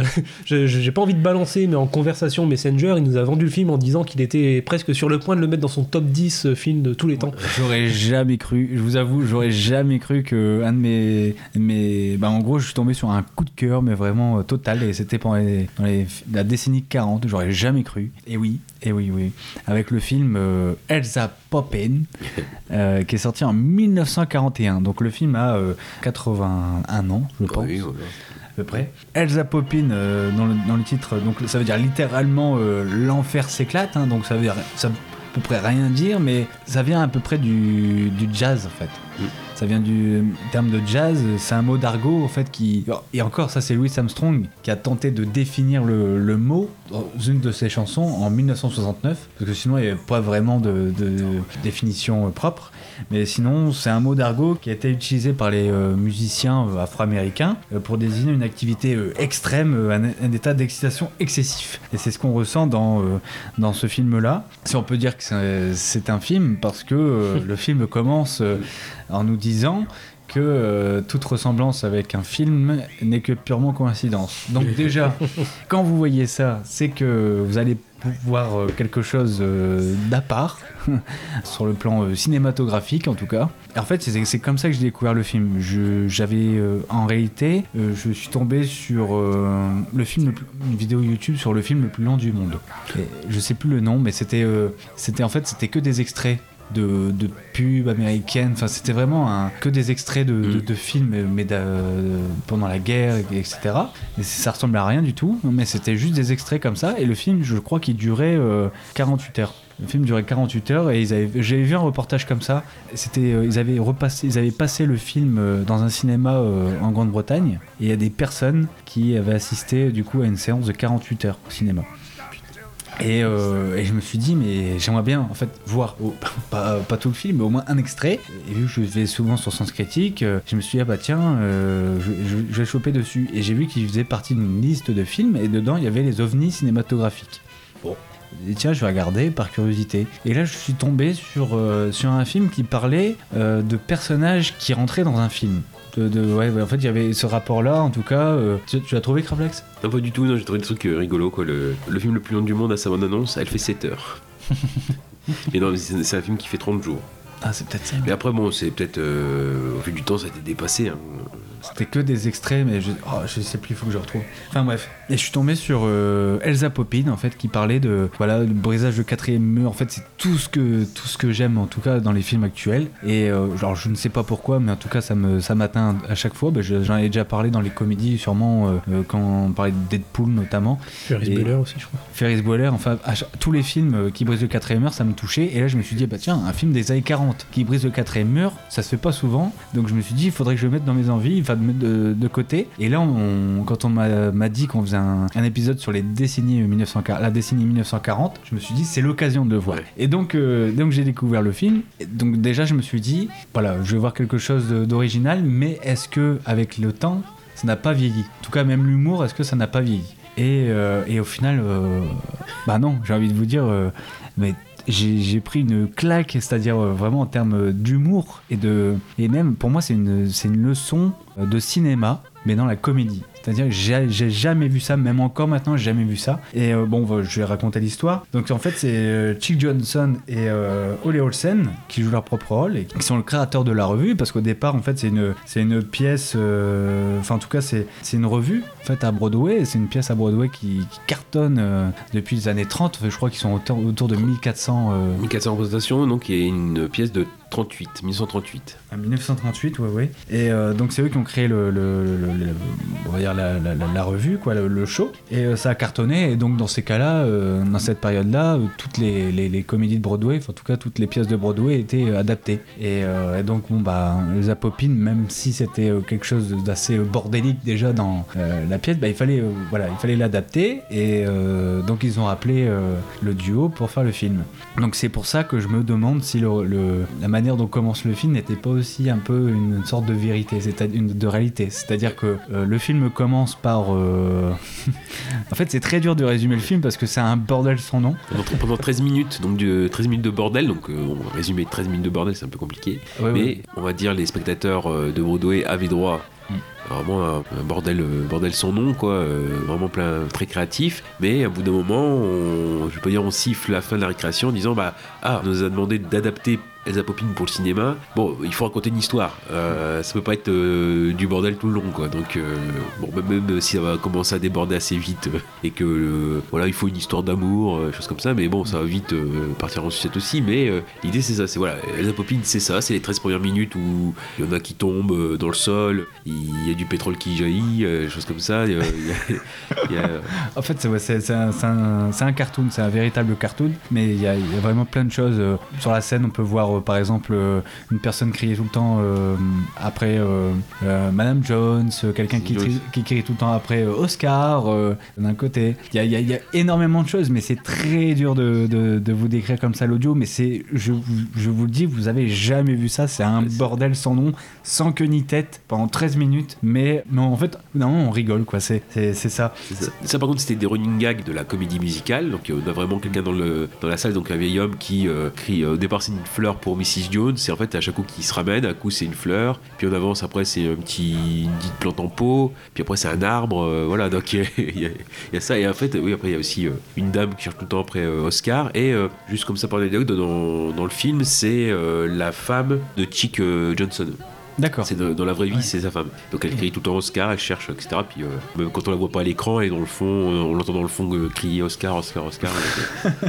Et donc, euh, donc oui, c'est un bordel sans nom pendant 13 minutes. Et puis d'un seul coup, ils, ont, ils doivent faire face à une sorte d'interruption du tournage qui est jugée trop farfelu. Et en fait, d'un seul coup, on voit la caméra se tourner et on voit vraiment le tournage, je sais pas, bah, les- les- le, le mat- tout le matos, c'est-à-dire la caméra et l'équipe de tournage derrière. Ça, déjà, on, on se dit, pour les années 40, déjà, ça sort du lot. Hein. Et euh, donc, je vais continuer à résumer. hein, Donc, dans ces cas-là, il y a un scénariste en fait qui est appelé à la rescousse et qui échafaude euh, une histoire d'amour. Parce que euh, c'est dit clairement, par le, le duo comique, c'est parce que c'est ce, que veulent les studios. Et donc, euh, du coup, ils vont assister à la projection d'un film au sein duquel ils se trouvent promus au rang d'acteurs principaux, euh, dont la tâche est de perturber une représentation théâtrale afin de sauver une belle histoire d'amour, histoire dont tout le monde se contrefiche en vrai. Parce que parce que c'est vrai, en fait, il y, a- il y a une histoire d'amour pendant tout le film, mais au final, euh, c'est pas vraiment le, le- le- le- le- le- le- on s'en fout, ouais. Carrément.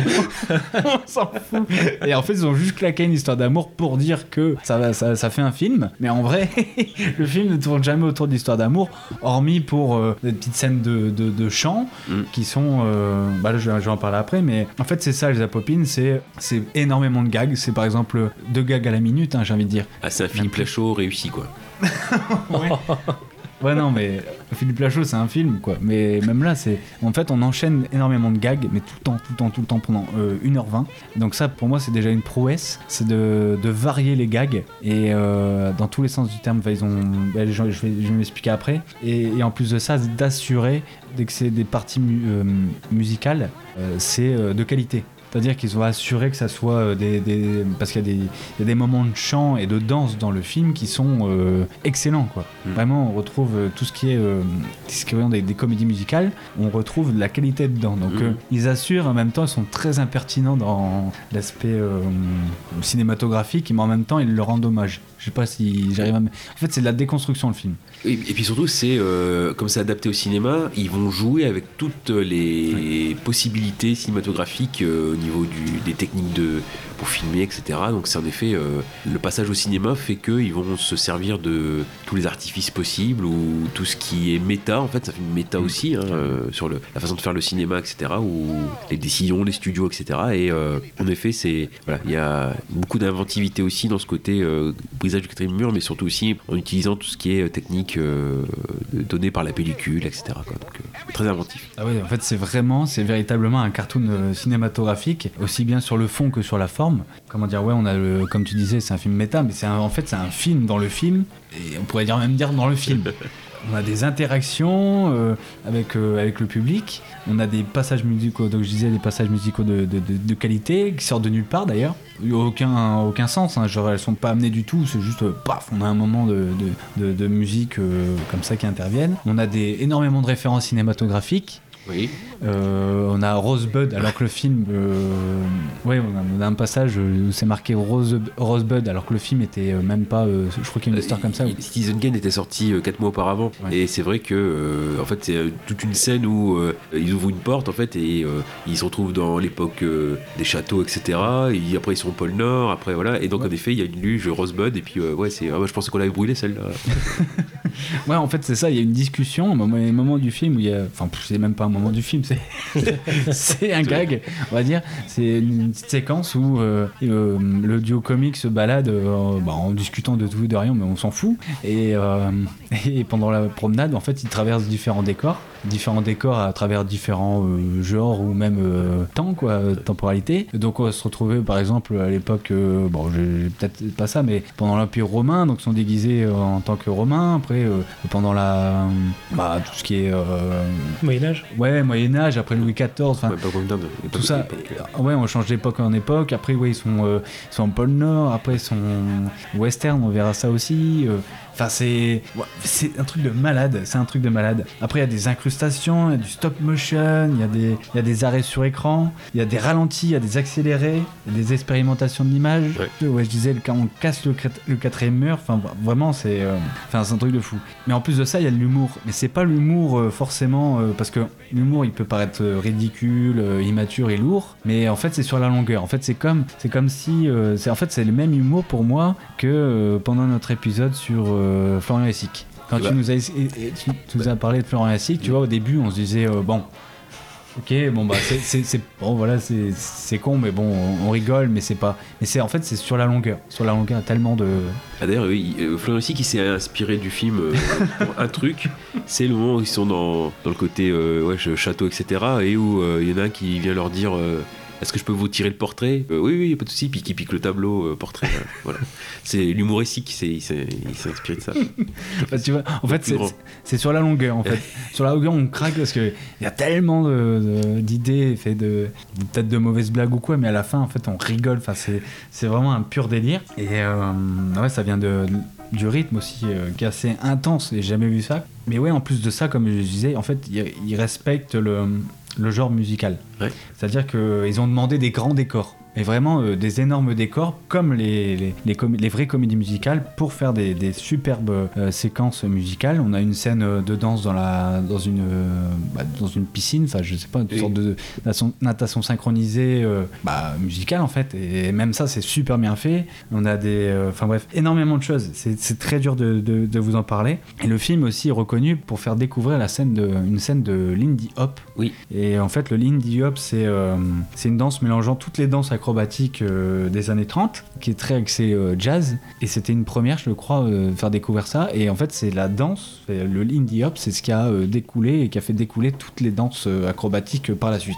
Voilà. Mais oui, oui, je sais que pour vous, ça n'a ni queue ni tête de ce que je vous dis, mais en même temps, le film n'a aucun sens. Enfin, n'a aucun sens, mais c'est justement ce qui fait son charme et ce qui fait bah, le délire du film, quoi. Dans ces cas-là, il y a tellement de choses qu'on se demande pour les années 40, comment ils ont fait Comment ils ont fait Il y a Ouais. tellement de... Par exemple, il y a des... Au tout début, quand ils se rendent compte que c'est un bordel, le film, ils disent « Attends, attends, attends, rembobine !» oui. Et là, le film se rembobine. Donc on a vraiment le film qui se rembobine et ça repart. Même ça, genre, comment ils ont fait ça, je ne sais pas. Après, il y a des, il y a, il y a un souci. Ah ouais, c'est par exemple, il y, a- y une scène dans le, dans le, dans le, dans le film. Ça m'énerve de dire ça, mais parce qu'on voit le, le projectionniste du film et euh, il est en train, il y a un moment, il y a un moment en train de se, se disputer avec sa, sa compagne en fait, qui est dans la salle de projection. Et en fait, les pellicules vont voler dans tous les sens, ce qui fait que euh, on va se retrouver. euh, bah, le film va, va disjoncter. Et euh, déjà le cadre va, euh, bah, il y a un problème de cadrage en fait. Donc en fait on a le haut en bas et le, le bas en haut, des délires comme ça où, où après on va se ah oui ils vont remettre le film en ordre et en fait ils vont se retrouver euh, dans, un western. Ouais, et en fait, ça, bah, par exemple, c'est quand on dit qu'il y a beaucoup de choses qu'on croyait euh, euh, novatrices chez certains, et qu'on finalement on sait qu'on voit que Elsa Bopine était encore à la base. Là, cette partie-là où euh, ils se retrouvent dans un western, c'est dans Joe, Dante dans Gremlins 2 avec John Wayne et voilà et Sam le pirate, etc. Donc ouais, bon après forcément ils ont adapté, euh, ils ont fait le, la- le gag de base. Après c'est juste changer la forme. euh, ouais, c'était déjà dans les apophiles. Ah ouais ouais parce que en fait euh, au final quand vous regardez bien, alors déjà pour l'anecdote c'est le film préféré de, enfin un des films préférés de Louis de Funès. Il connaît par cœur le film. Euh, vraiment, c'est un de ses films de chevet. Et, euh, et au final, quand vous regardez bien, en fait, c'est c'est la Bible de pas mal d'auteurs de l'humour qu'on connaît, à savoir John Landis, Mel Brooks. Euh, Mel Brooks pour le bah, c'est euh, dans la, la folle histoire de l'espace ça de, de- où euh, pour connaître la suite du film bah, on regarde la VHS du film pour savoir ce qui se passe après.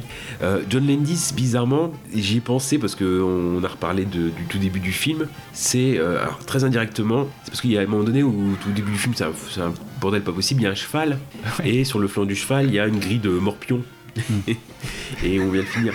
Et en fait, dans, alors c'est dans Hamburger Film Sandwich, qui est une série de sketchs aussi, il y a un, des sketchs où c'est une bande-annonce d'un pseudo-porno, c'est euh, lycéenne catholique en chaleur. Voilà. Et euh, à un moment donné où c'est euh, même dans alors il y a une bande annonce qui est faite avec le, speaker entre guillemets ou celui la voix qui de la bande annonce puis ouais euh, jamais l'amour n'a été montré de façon si dégueulasse.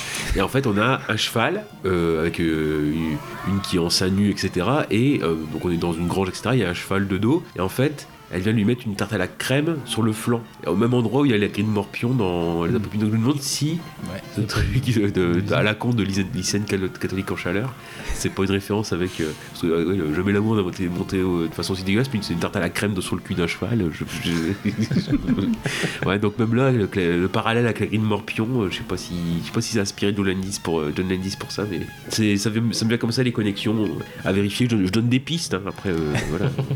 Alors après, il y a les Monty Python, bien sûr. Euh, Il y a les As. Ah oui. Euh, ah ouais, non, mais euh, les As, et puis même plus récemment les Nuls. Je voulais dire, moi, tout ce qui m'avait fait rire, en fait, à l'époque, par exemple, dans Cléopâtre, ou même dans La Cité de la Peur, ou euh, des... En fait, moi, les moments les... qui m'a fait le plus rire dans les Nuls, dans ces cas-là, c'était euh, tous les passages qui sautaient Mm. du film, c'est-à-dire, par exemple, euh, pour présenter euh, le commissaire... euh, euh, Ouais. Bialès, en gros, il montre vraiment son parcours Ouais. et tout, euh, avec des... ou même avec la langouste dans Ouais. Cléopâtre. C'est les, pa- les passages qui me faisaient le plus délire, bah, rire, quoi, parce que ça sortait vraiment du film. Et c'est ça, ce- en gros, je retrouve vraiment la, la- le, le pilier, en fait, la, la pierre angulaire euh, avec Elsa Poppin. Et euh, on peut aussi parler de, de Woody Allen.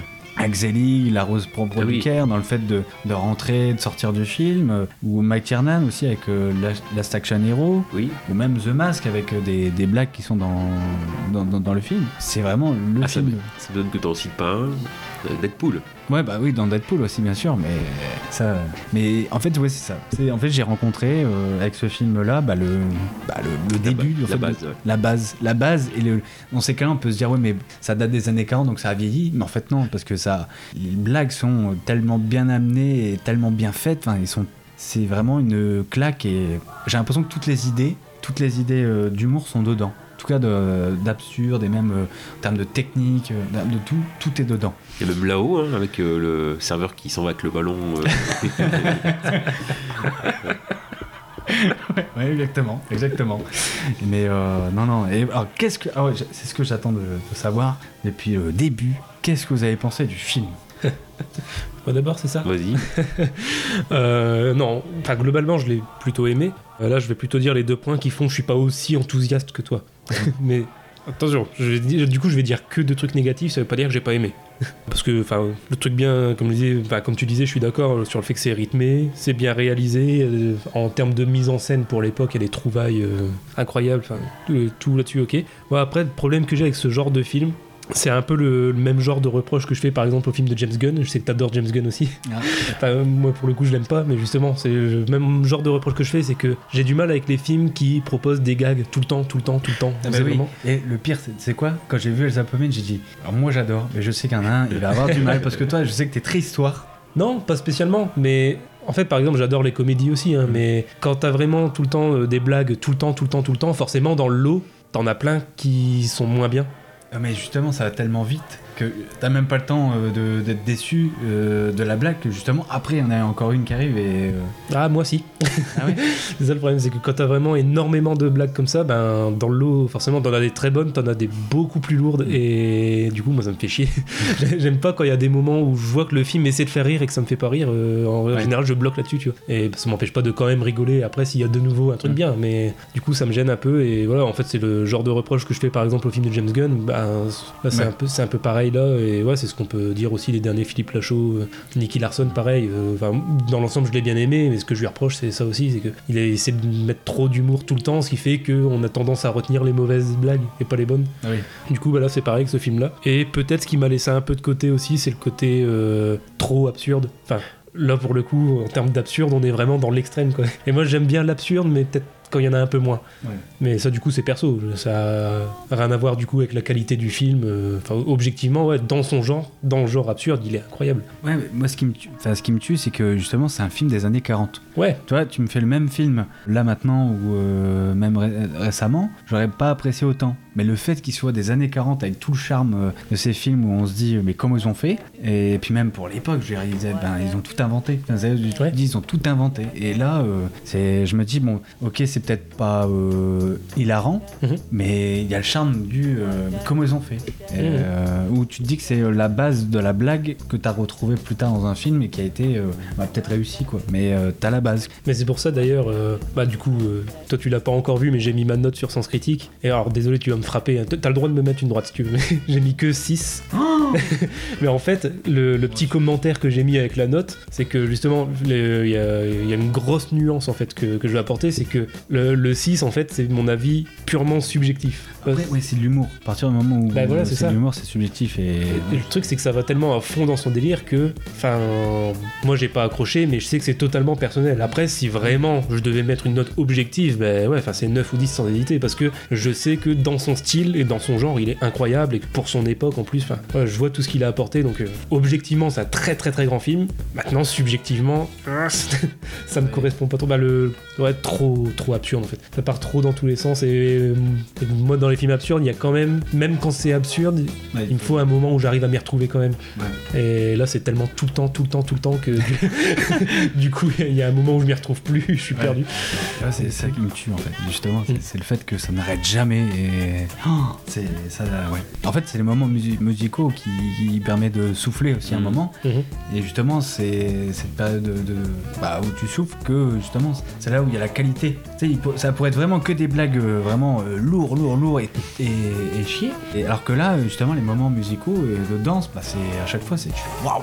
Et donc, c'est là où je me dis, c'est du génie. Bah, c'est ça, c'est que du coup, ouais, je- en fait, du coup, ça fait que moi, j'ai pas aimé, mais par contre, pour ceux qui aiment découvrir, euh, bah, le, déjà, qui aiment l'humour absurde, déjà premièrement, qui aiment les films euh, foutoirs et qui veulent découvrir aussi les films euh, novateurs pour leur époque, c'est un, indispensable, il faut le voir. Que c'est un film que moi, j'ai pas aimé, mais que je, j'encourage quand même les gens à regarder absolument, parce que c'est, ouais, dans, dans son genre et dans ce qu'il a apporté, c'est, il faut absolument le voir, c'est un grand film. C'est déjà ça. Mhm. Ouais, toi, Goubi, euh, Gravelax. Limite, j'avais qu'une seule note, c'était LOL. euh, voilà. donc, bon, j'ai quand même euh, cherché à, me- à mettre un peu plus. Mais non, non, c'est très, très, très bien. Je trouve que les, même le côté en comédie musicale, c'est c'est limite émouvant. Il y a des choses, euh, même si on, c'est fait, pour être cul-à-praline, parce que c'est un prétexte pour avoir une. Mais je trouve, en écoutant au casque, etc., je, je trouvais ça de qualité, quoi, en fait. Après, le, ma scène préférée, mais bon, limite, elle dure une demi-heure, donc ça, va, ça va pas. C'est un peu compliqué. Non, il y a aussi, euh, quand on dit, euh, ouais, Bobby dit, ouais, des fois, il, il nous force à, à nous montrer quand c'est rigolo, parce qu'à un moment donné, euh, spectacle de fin, il y a un moment donné où pour saboter, il lâche les chats, donc ils, ils ont déjà le. euh, et il y a un, des saboteurs qui rigole, soit c'est euh, Olsen ou Johnson, et déjà, ils ont inventé aussi le truc rigolo de YouTube, les vidéos de chats aussi, hein, ils peuvent être aussi pourquoi pas. dans cette partie-là. Non mais pour finir, non vraiment ça, n'arrête pas et, même je trouve, à part le duo de, de base en fait, qui sur de Laurel et Hardy, ils ont toujours euh, fait leur carrière ensemble, qui sont sympathiques. Moi j'aime beaucoup en fait euh, deux personnages dedans, c'est le Queen Bee, c'est euh, le, policier en fait. Alors c'est Hugh et Herbert. Vous savez qu'il a une tête, tête de con quoi, il fait que des conneries. c'est Bon, c'est lui un petit peu quand il qui joue le plus avec le spectateur. Cette- sa tête, franchement, je... enfin, Puis justement, il joue aussi avec les effets, quoi. Il y a un moment donné où il y a un arbre, euh, où il fait un peu le Ar- Arthur Brachetti, où il change. Ah, je vous dirai pas comment ça marche. hein. Et ouais, mais voilà, lui, euh, il y a ça. Et je trouve aussi l'énergie du film, elle vient aussi, bah, en personnage fémi- féminin, c'est euh, Oui. Betty. Moi, je la trouve très, vraiment super, super péchue. Alors, dans la réalité, c'est euh, Martha Ray, R-A-Y-E, qui, alors, voilà, pourtant, c'est un film super divertissant. Bah non, c'est une, une conservatrice méthodiste. euh, qui fait la, la, la prière le dimanche et qui a eu sept époux différents. Voilà. Bon, donc, euh, et qu'on retrouvera notamment dans euh, euh, Monsieur Verdoux de Chaplin en Merde. 47 T'as, et t'as spoilé ma reco, merde. non, c'est- c'est vraiment. c'est vrai. Vous pouvez pas s'en empêcher. Avec un Chaplin, quoi. Ah, mais justement, je vais expliquer, t'inquiète. Non, mais c'est pas. Donc, euh, donc- et, et, et qu'on trouvera dans t- aussi Airport 80 avec Alain Delon. Ah oui. Euh, ça, c'est un dit film, ouais. Ouais, Un peu spécial. Euh, ouais, alors, comme euh, vous avez le point commun aussi, c'est comme euh, Les Raisins de la colère, il est, il est sorti en 47 en France. Oui. Dire aussi pour nous, il y a, en France, il y a le- le- les sous-titres par Pierre Dac. Oui, Pierre Dac et euh, Fernand Rosena. Ouais. Donc il, voilà, euh, Pierre Dac c'est un peu plus au-dessus, donc bon pour euh, qui était pas mal aussi dans le- pas mal du tout dans l'absurde, donc euh, bon, une version française un peu aux petits oignons, un peu comme euh, l'élu l'avait fait avec Westworld, euh, voilà par exemple. Mais bon, il y a ça, et donc c'est ce personnage de Betty qui vraiment donne de la pêche tout le temps. Et le spectacle de fin, ça aussi, c'est que on pourrait penser que c'est juste la sœur, etc. Mais même dans les mimiques, je sais pas, c'est, elle est très expressive quoi en fait. Et bon, enfin, en plus je pensais que c'était juste comme ça une actrice, mais qu'au niveau peut-être danse, etc. Elle euh, donnait pas trop, mais non, pas du tout. Au contraire, euh, elle Ouais, était non, fort, non. pas mal, pas mal du tout. Mhm. Donc oui, oui, euh, pour moi, il y a, y a vraiment tout, tout ce qu'il faut, quoi. euh, les, enfin, les, les gags, etc. Mais euh, bon, franchement, si on va pas y revenir dessus, mais vraiment, il y a ce côté, le, le bordel organisé, on va dire ça comme ça, le chaos organisé, et même des, enfin, des blagues aussi, j'aime bien, c'est sur à un moment donné où il y a l'écran, il y a l'avertissement avec Sticky Miller, rentre chez toi, euh, qui t'appelle. même ça. En fait, à partir du moment où tu te dis, bon là, ça, atteint une attitude de croisière et euh, Ouais. ça va être que des blagues euh, visuelles comme ça, euh, ça part complètement euh, avec des, des trucs comme ça. Enfin, ça surprend à chaque fois. C'est ça Ah, qui. puis, puis le film s'arrête en plus, les acteurs regardent et disent. Ouais. Et puis, ouais, puis on a la petite ombre d'un enfant qui, qui, qui, qui rentre chez lui, qui, qui, qui sort, qui rentre chez lui. Ouais, donc bon, euh, non, non, mais vraiment, ouais, il y a que les, les auditeurs ou auditrices, ils doivent, euh, doivent regarder s'ils ont le sens de l'humour ou bien avoir euh, au moins aussi le défi à la technique, quoi. Les... Ah bah pour tous les cinéphiles. Ouais. Pour moi, tous les cinéphiles doivent regarder le film juste pour bah, les techniques, les techniques, on va dire, d'humour cinématographique de manière filmique. À ça, où le- il y a des passages où il y a le- la pellicule qui est splittée en deux, où Ouais. où il y a la tête d'un qui, qui est en bas et l'autre qui est en haut, donc ils sont en train de, obligés de, obligés de se parler. Même le jeu, le jeu aussi les, tout ce qui est genre cap d'invisibilité, euh, enfin à la fin Oui. aussi, euh, les effets spéciaux, faut... bon ça se faisait avant, mais euh, ouais, c'est inventif aussi. Ah mais de toute façon, là, là, là, on va peut-être euh, parler des scènes préférées Ouais. après, mais là, le problème, c'est que je crois que c'est la première fois, mais j'ai euh, peut-être euh, ouais, 5 ou 6, quoi. Genre, vraiment, je n'arrive pas à, à me décider, tellement que à chaque fois, il y a des scènes qui... Par exemple, il y a une scène, c'est... euh, ils sont au bord de la piscine, donc euh, la caméra suit le personnage. Ah oui Et d'un seul coup, la caméra, elle bloque. Elle bloque sur une, une femme qui est en maillot de bain, euh, comme ça. Puis au bout d'un moment, t'as le personnage qui fait Oh, c'est moi. Ouais. du coup, la caméra continue, puis elle recommence. il, y a, il y a- il y a ça, et puis euh, non, non. mais, pff, Enfin, du coup, on a des, des scènes complètement surréalistes où on, on voit le le- le- l'Indien du western se retrouver euh, sur une scène près de la piscine, euh, je sais pas quoi. Enfin, c'est. T'as plein, plein- énormément de choses. Et je suis sûr, tu le revois et tu fais Ah ouais, c'est vrai qu'il y avait ça. Ah. Enfin bref, c'est un délire et c'est vrai qu'on sort de là avec. euh, c'est- en fait, c'est une sorte de souffle. Ouais. C'est. Ça, ça fait du bien en fait. Ça fait du bien. À chaque fois qu'on regarde ce, ce genre de film, ça fait du bien. en tout cas, ça me fait du bien.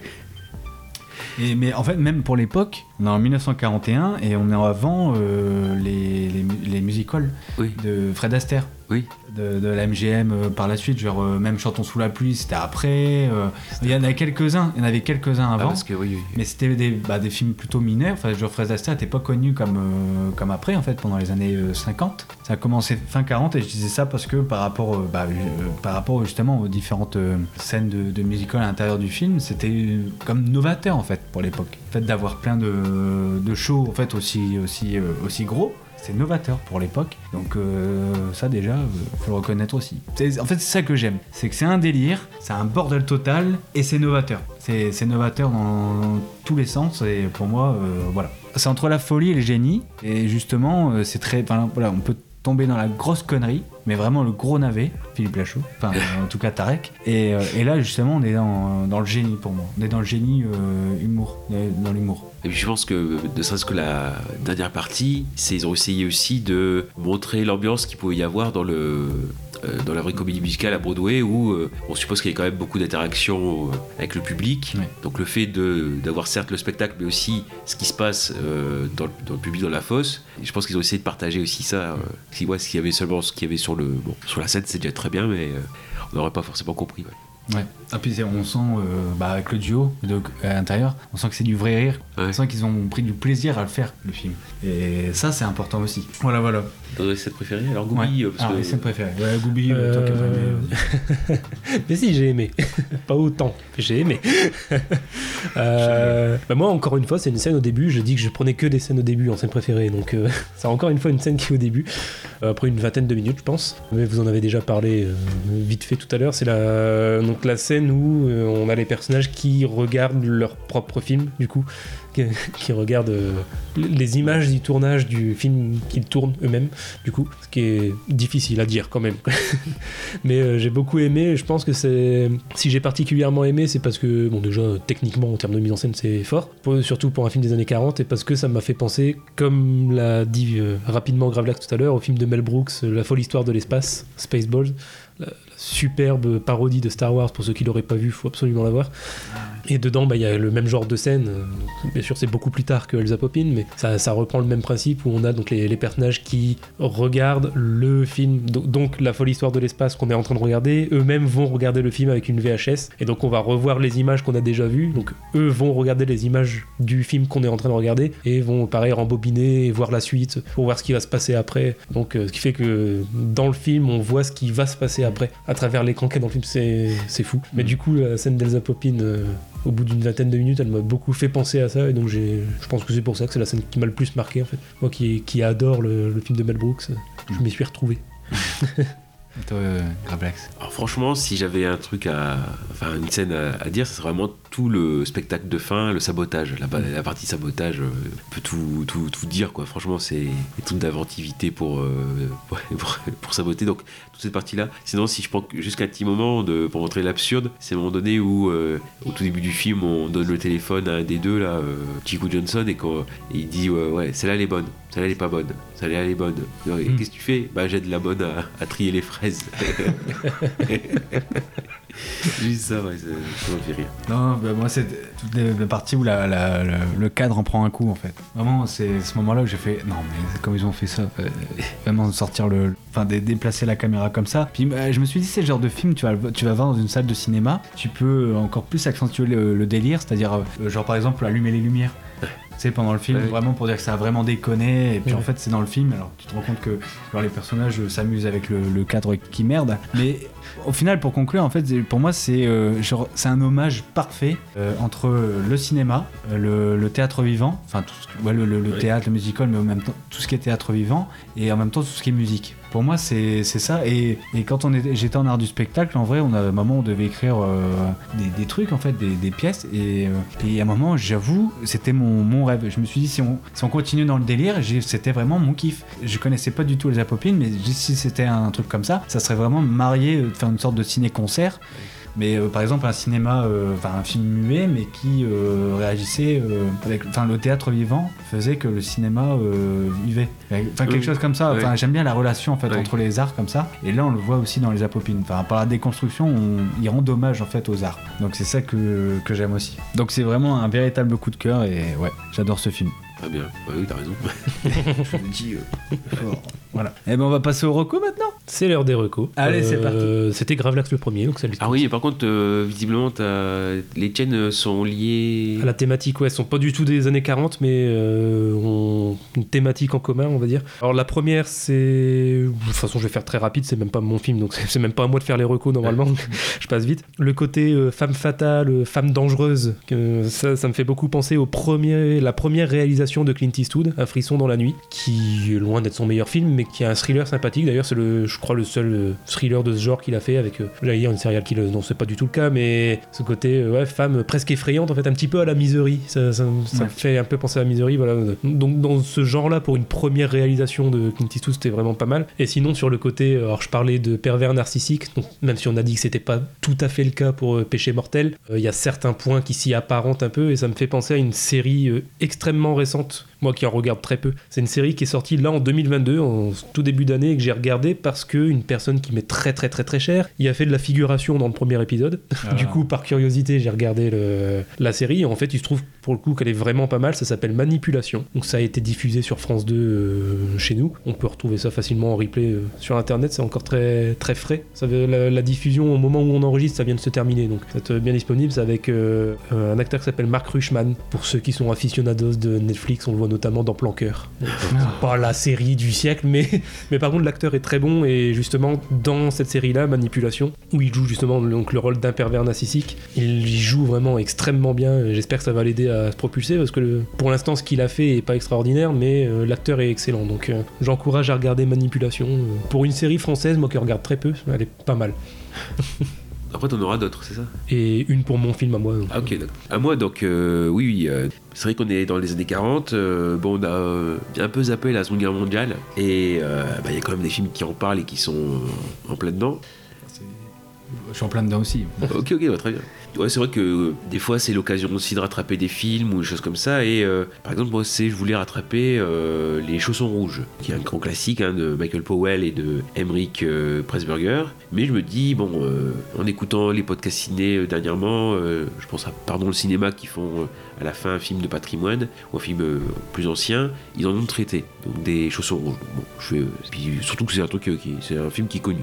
Donc, je me suis un peu euh, voilà, décalé et euh, je suis resté sur les mêmes, euh, le même duo, hein, Michael Powell à la réalisation et euh, Emmerich Pressburger au scénario, avant qu'ils fondent leur société Les Archers et qu'ils font une quinzaine de films ensemble, qu'ils co-réalisent. hein. Euh, là, par contre, c'est bien, les, les rôles sont bien, bien définis. Euh, je vais vous parler en effet de 49e parallèle parallèle donc, qui est de 1941, qui est un film britannique et qui euh, correspond en fait, si on prend l'histoire, le 49e parallèle, c'est la frontière notamment entre euh, États-Unis et Canada. Au départ du film, ça nous est montré comme euh, voilà un lieu qui a été euh, fait, décidé avec la paix, l'amitié entre les entre les, les peuples, un lieu assez sain entre guillemets, loin de la guerre. Dire aussi qu'à l'époque les États-Unis n'étaient pas rentrés en guerre encore. Il y a des petites particularités avant de venir directement au sujet du film, c'est que le a été fait par David Lean, ce qui sera plus tard le réalisateur de Laurence d'Arabie, de, du Dr Jivago, du de la rivière Kwai, etc. Et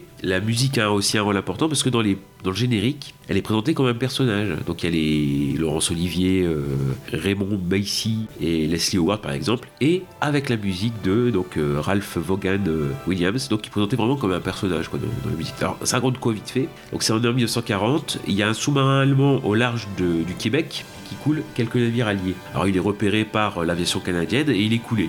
Par contre, entre-temps, il y a eu un groupe de six soldats qui étaient déjà sortis pour arriver à aborder sur Terre et récupérer des vivres et du carburant pour le sous-marin. Donc forcément, comme ils assistent au bombardement du sous-marin, ils sont bloqués en territoire ennemi et ils vont devoir tenter de rejoindre les États-Unis, qui à l'époque, ce que j'ai dit, est un pays neutre. Le Canada, par contre, comme c'est une dépendance euh, britannique, euh, ils sont en guerre. Donc en traversant le 49e parallèle, mais leur parcours en effet va être semé d'embûches. Alors, dire que pour l'histoire de ce film, c'est un peu spécial, c'est qu'on est dans une volonté en mai 40 pour les Britanniques, euh, le ministère de l'Information britannique, de produire des films dédiés au conflit. J'avais parlé par exemple de When the Day Well qui va être un petit peu, même si je le place un tout petit peu au-dessus euh, au niveau euh, mérite, parce que voilà, faire de la propagande sans, tout en étant, en étant pas manichéen, c'est un, défi qui relève encore plus. Mais donc, il y a le but, donc en effet, c'est des films pour informer le monde entier des dangers du nazisme et donc de euh, inciter la population à soutenir le Royaume-Uni. Et donc à la tête de ce département, c'est Kenneth Clark qui va aller voir Hitchcock, par exemple. Donc Hitchcock, il fera un court métrage qui va s'appeler Bon Voyage. Il va aller voir aussi Carol Reed, c'est le réalisateur du troisième homme, qui fera euh, l'héroïque parade sur une sorte de voilà de pieds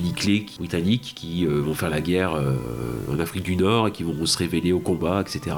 des choses comme ça. Et il va aller voir Michael Powell, qui avait fait le voleur de Bagdad juste avant. Et Powell va dire bah oui, je, je vais faire un film et je faire un film au Canada pour flanquer la frousse aux Américains et les faire rentrer en guerre plus vite. Donc c'est ça l'ambition du film. Et euh, en effet, les Canadiens, le gouvernement canadien, il a donné des moyens pour que le film puisse se faire très rapidement. Euh, des installations militaires, des policiers s'il y avait besoin. Et aussi dans le film, il y a un gros casting qui accepte euh, de réduire de moitié ses cachets, voire même de, donner leur cachet à la Croix-Rouge. Alors ce qui fait que dans ce film-là, on va avoir Laurence Olivier au début, mais 10 minutes. Pareil, Leslie Howard, on le voit plutôt vers la fin. donc c'est... Mais bon, c'est un film assez... parce que forcément, il se déplace au fur et à mesure dans le Canada, donc on trouve d'autres euh, personnes. Et euh, bah, d'ailleurs, le film il sortira, alors il sortira en 52, il sortira en 52 en France, mais il sort le 24 euh, novembre 41 au Royaume-Uni, donc deux semaines avant qu'il y ait Pearl Harbor. ce sera le deuxième film le plus vu derrière le dictateur de Chaplin. Et euh, par contre, il sortira en avril 42 aux États-Unis. Et d'ailleurs, il aura l'Oscar du meilleur scénario. Alors, très vite, pourquoi c'est ce film-là que j'ai choisi? Parce que dans l'œuvre de Michael Powell et de, et de Emmerich Pressburger, euh, c'est une œuvre qui est rarement citée. On cite Les Chansons Rouges, on cite euh, Le Narcistoire, on cite Le Colonel Blimp, par exemple. Donc en effet, c'est pas un film qu'on met forcément en avant, alors que justement il y a, quand même quelques mérites, notamment le fait, bah, comme Wednesday Well, c'est on suit les méchants. Déjà, c'est pas mal. Mais là aussi, il n'y a pas de caricature. C'est-à-dire que les six, ils sont pas uniformes. C'est pas six nazis. C'est six soldats. Donc, certes, dedans, il y a le, le chef, c'est le lieutenant Hirt donc joué par Eric Portman, je passe, qui lui, bah voilà, c'est l'autorité, il est endoctriné, il veut, euh, conquérir le Canada pour l'Allemagne, etc. lui, euh, bon, c'est la, caricature du nazi telle qu'elle. Mais on a d'autres personnages qui, dans le film, voilà, on a un personnage, c'est Vogel, qui est joué par un Irlandais, euh, Neil McGuinness, et qui s'est fait arrêter quand il est revenu du, du film. il s'est fait arrêter au Pays de Galles parce que, par la police, parce qu'ils ont retrouvé dans son. Quand il y a une fouille, ils, ont retrouvé une photo du film où il était en, officier euh, marin allemand et il pensait que c'était un espion allemand. Donc il a passé quelques jours en prison le temps qu'on. Bah non, non, il était dans le film. euh, non, non, pas du tout.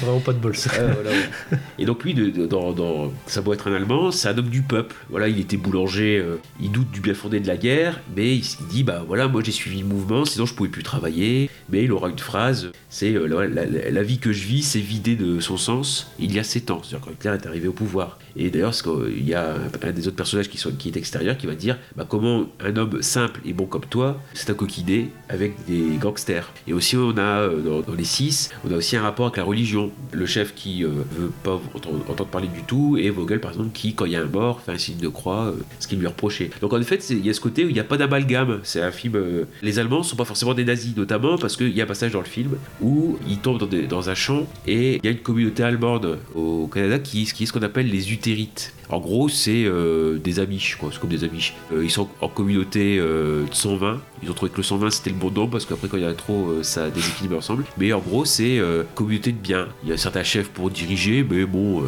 ils n'utilisent pas son autorité. Donc on met, tout en commun. Euh, si quelqu'un veut faire un métier dedans, il dit bah je fais ça. C'est pas le chef qui va dire tu fais ça, ça, ça, etc. Donc en fait, ils sont allemands. et, en fait, c'est des, des Allemands qui ont dû partir de l'Allemagne durant la Première Guerre mondiale parce que ils voulaient pas se battre. Et au contraire, ils étaient persécutés. Donc ils sont partis parce qu'ils étaient persécutés. Et justement, quand les Allemands arrivent, les, les soldats arrivent ils sont accueillis, ils peuvent euh, avoir même limite euh, se cacher hein, s'ils s'ils veulent rester. Mais bah, le chef, quand il y a le, repas, bah, il se lève et puis il dit bah, on, est, on est avec nous, vous êtes euh, adoré le Führer, etc. Puis justement, c'est le chef du camp qui va dire bah, certes on est allemand, mais on n'est pas vos frères.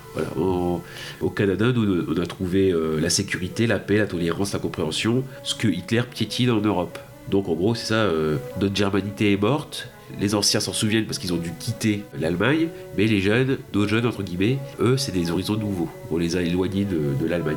Ouais, parce que ce qu'on voit, c'est euh, ils sont un peu désarçonnés quand ils arrivent. Bah, vous saluez pas le chef, vous faites pas un signe euh, etc.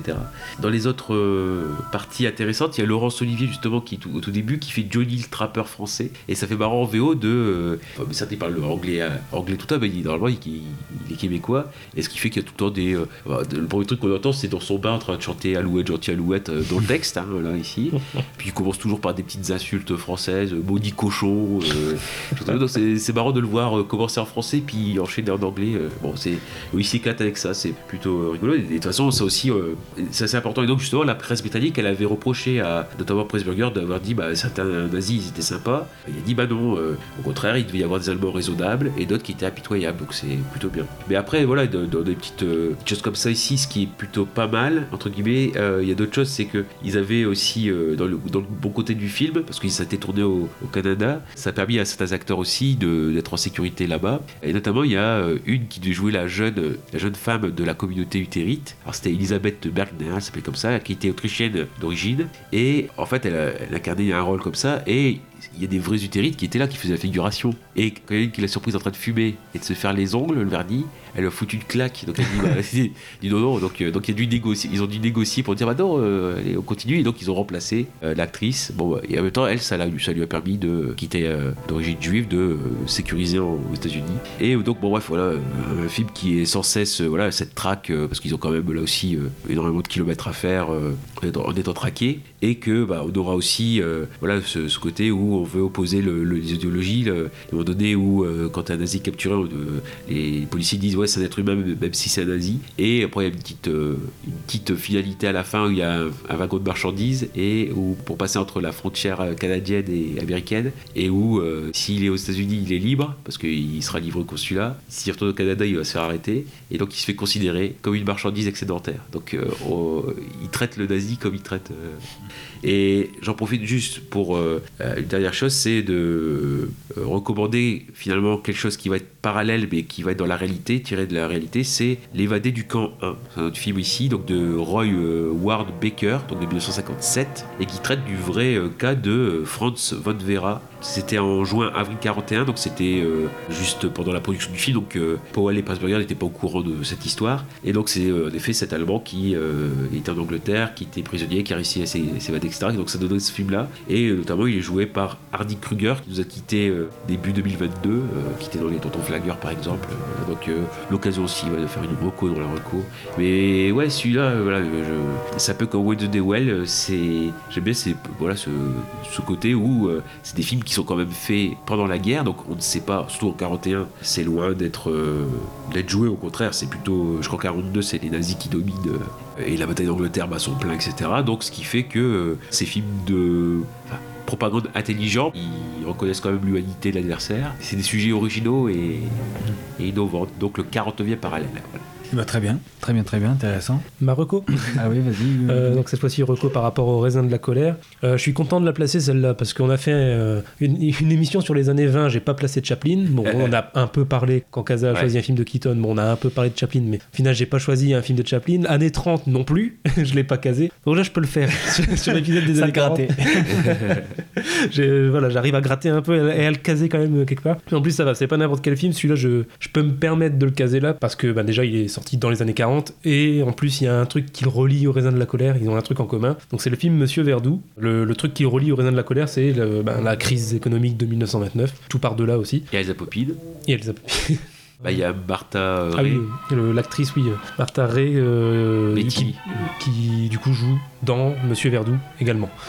Donc euh, c'est total lien avec l'émission. Et ce film-là, il est pas anodin parce que, euh, alors c'est pas du tout son meilleur et c'est pas non plus, euh, je case pas cette reco comme euh, comme mon plan B parce que des fois je faisais ça aussi, euh, dire si j'avais pas choisi tel film, j'aurais pris celui-là. Là, c'est même pas ça parce que c'est même pas non plus meilleur film des années 40, mais il est intéressant parce qu'il marque une vraie une vraie rupture en fait dans la, filmographie de Chaplin parce que alors que depuis 1914 il faisait son personnage bien connu de Charlot là pour la première fois en 47 première fois il incarne un personnage totalement autre qui a rien à voir. Jusque là il avait toujours incarné soit Charlot soit un personnage euh, qui s'en rapproche très fortement et voilà, là pour la première fois, il change totalement. D'ailleurs, c'est aussi son premier film entièrement parlant. Il avait déjà eu quelques scènes parlantes dans quelques films avant, mais là, c'est la première fois qu'il le fait entièrement. Et donc, il change aussi totalement de registre parce que euh, là, on n'est pas dans la pure comédie. Là, il incarne un employé de banque qui se retrouve dans la merde financière à cause de, la crise de 1929 et qui va se mettre à épouser des femmes riches pour les assassiner, pour toucher leur héritage.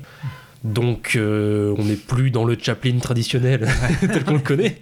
Là, ça, ça change. Alors, c'est un film euh, ouais, qui est inspiré très fortement de l'histoire de Landru, donc euh, Ouais. assassin français. D'ailleurs, ça se passe à Paris. Donc voilà, c'est très différent de ce qu'il a fait avant, mais c'est loin d'être mauvais. C'est même plutôt bon d'ailleurs. Et d'ailleurs, le, le film, malgré son échec critique au moment de la sortie, il a quand même été nommé aux Oscars. Donc, bon, il a rien gagné, mais il a quand même été nommé. Donc, quand même euh, gage de qualité.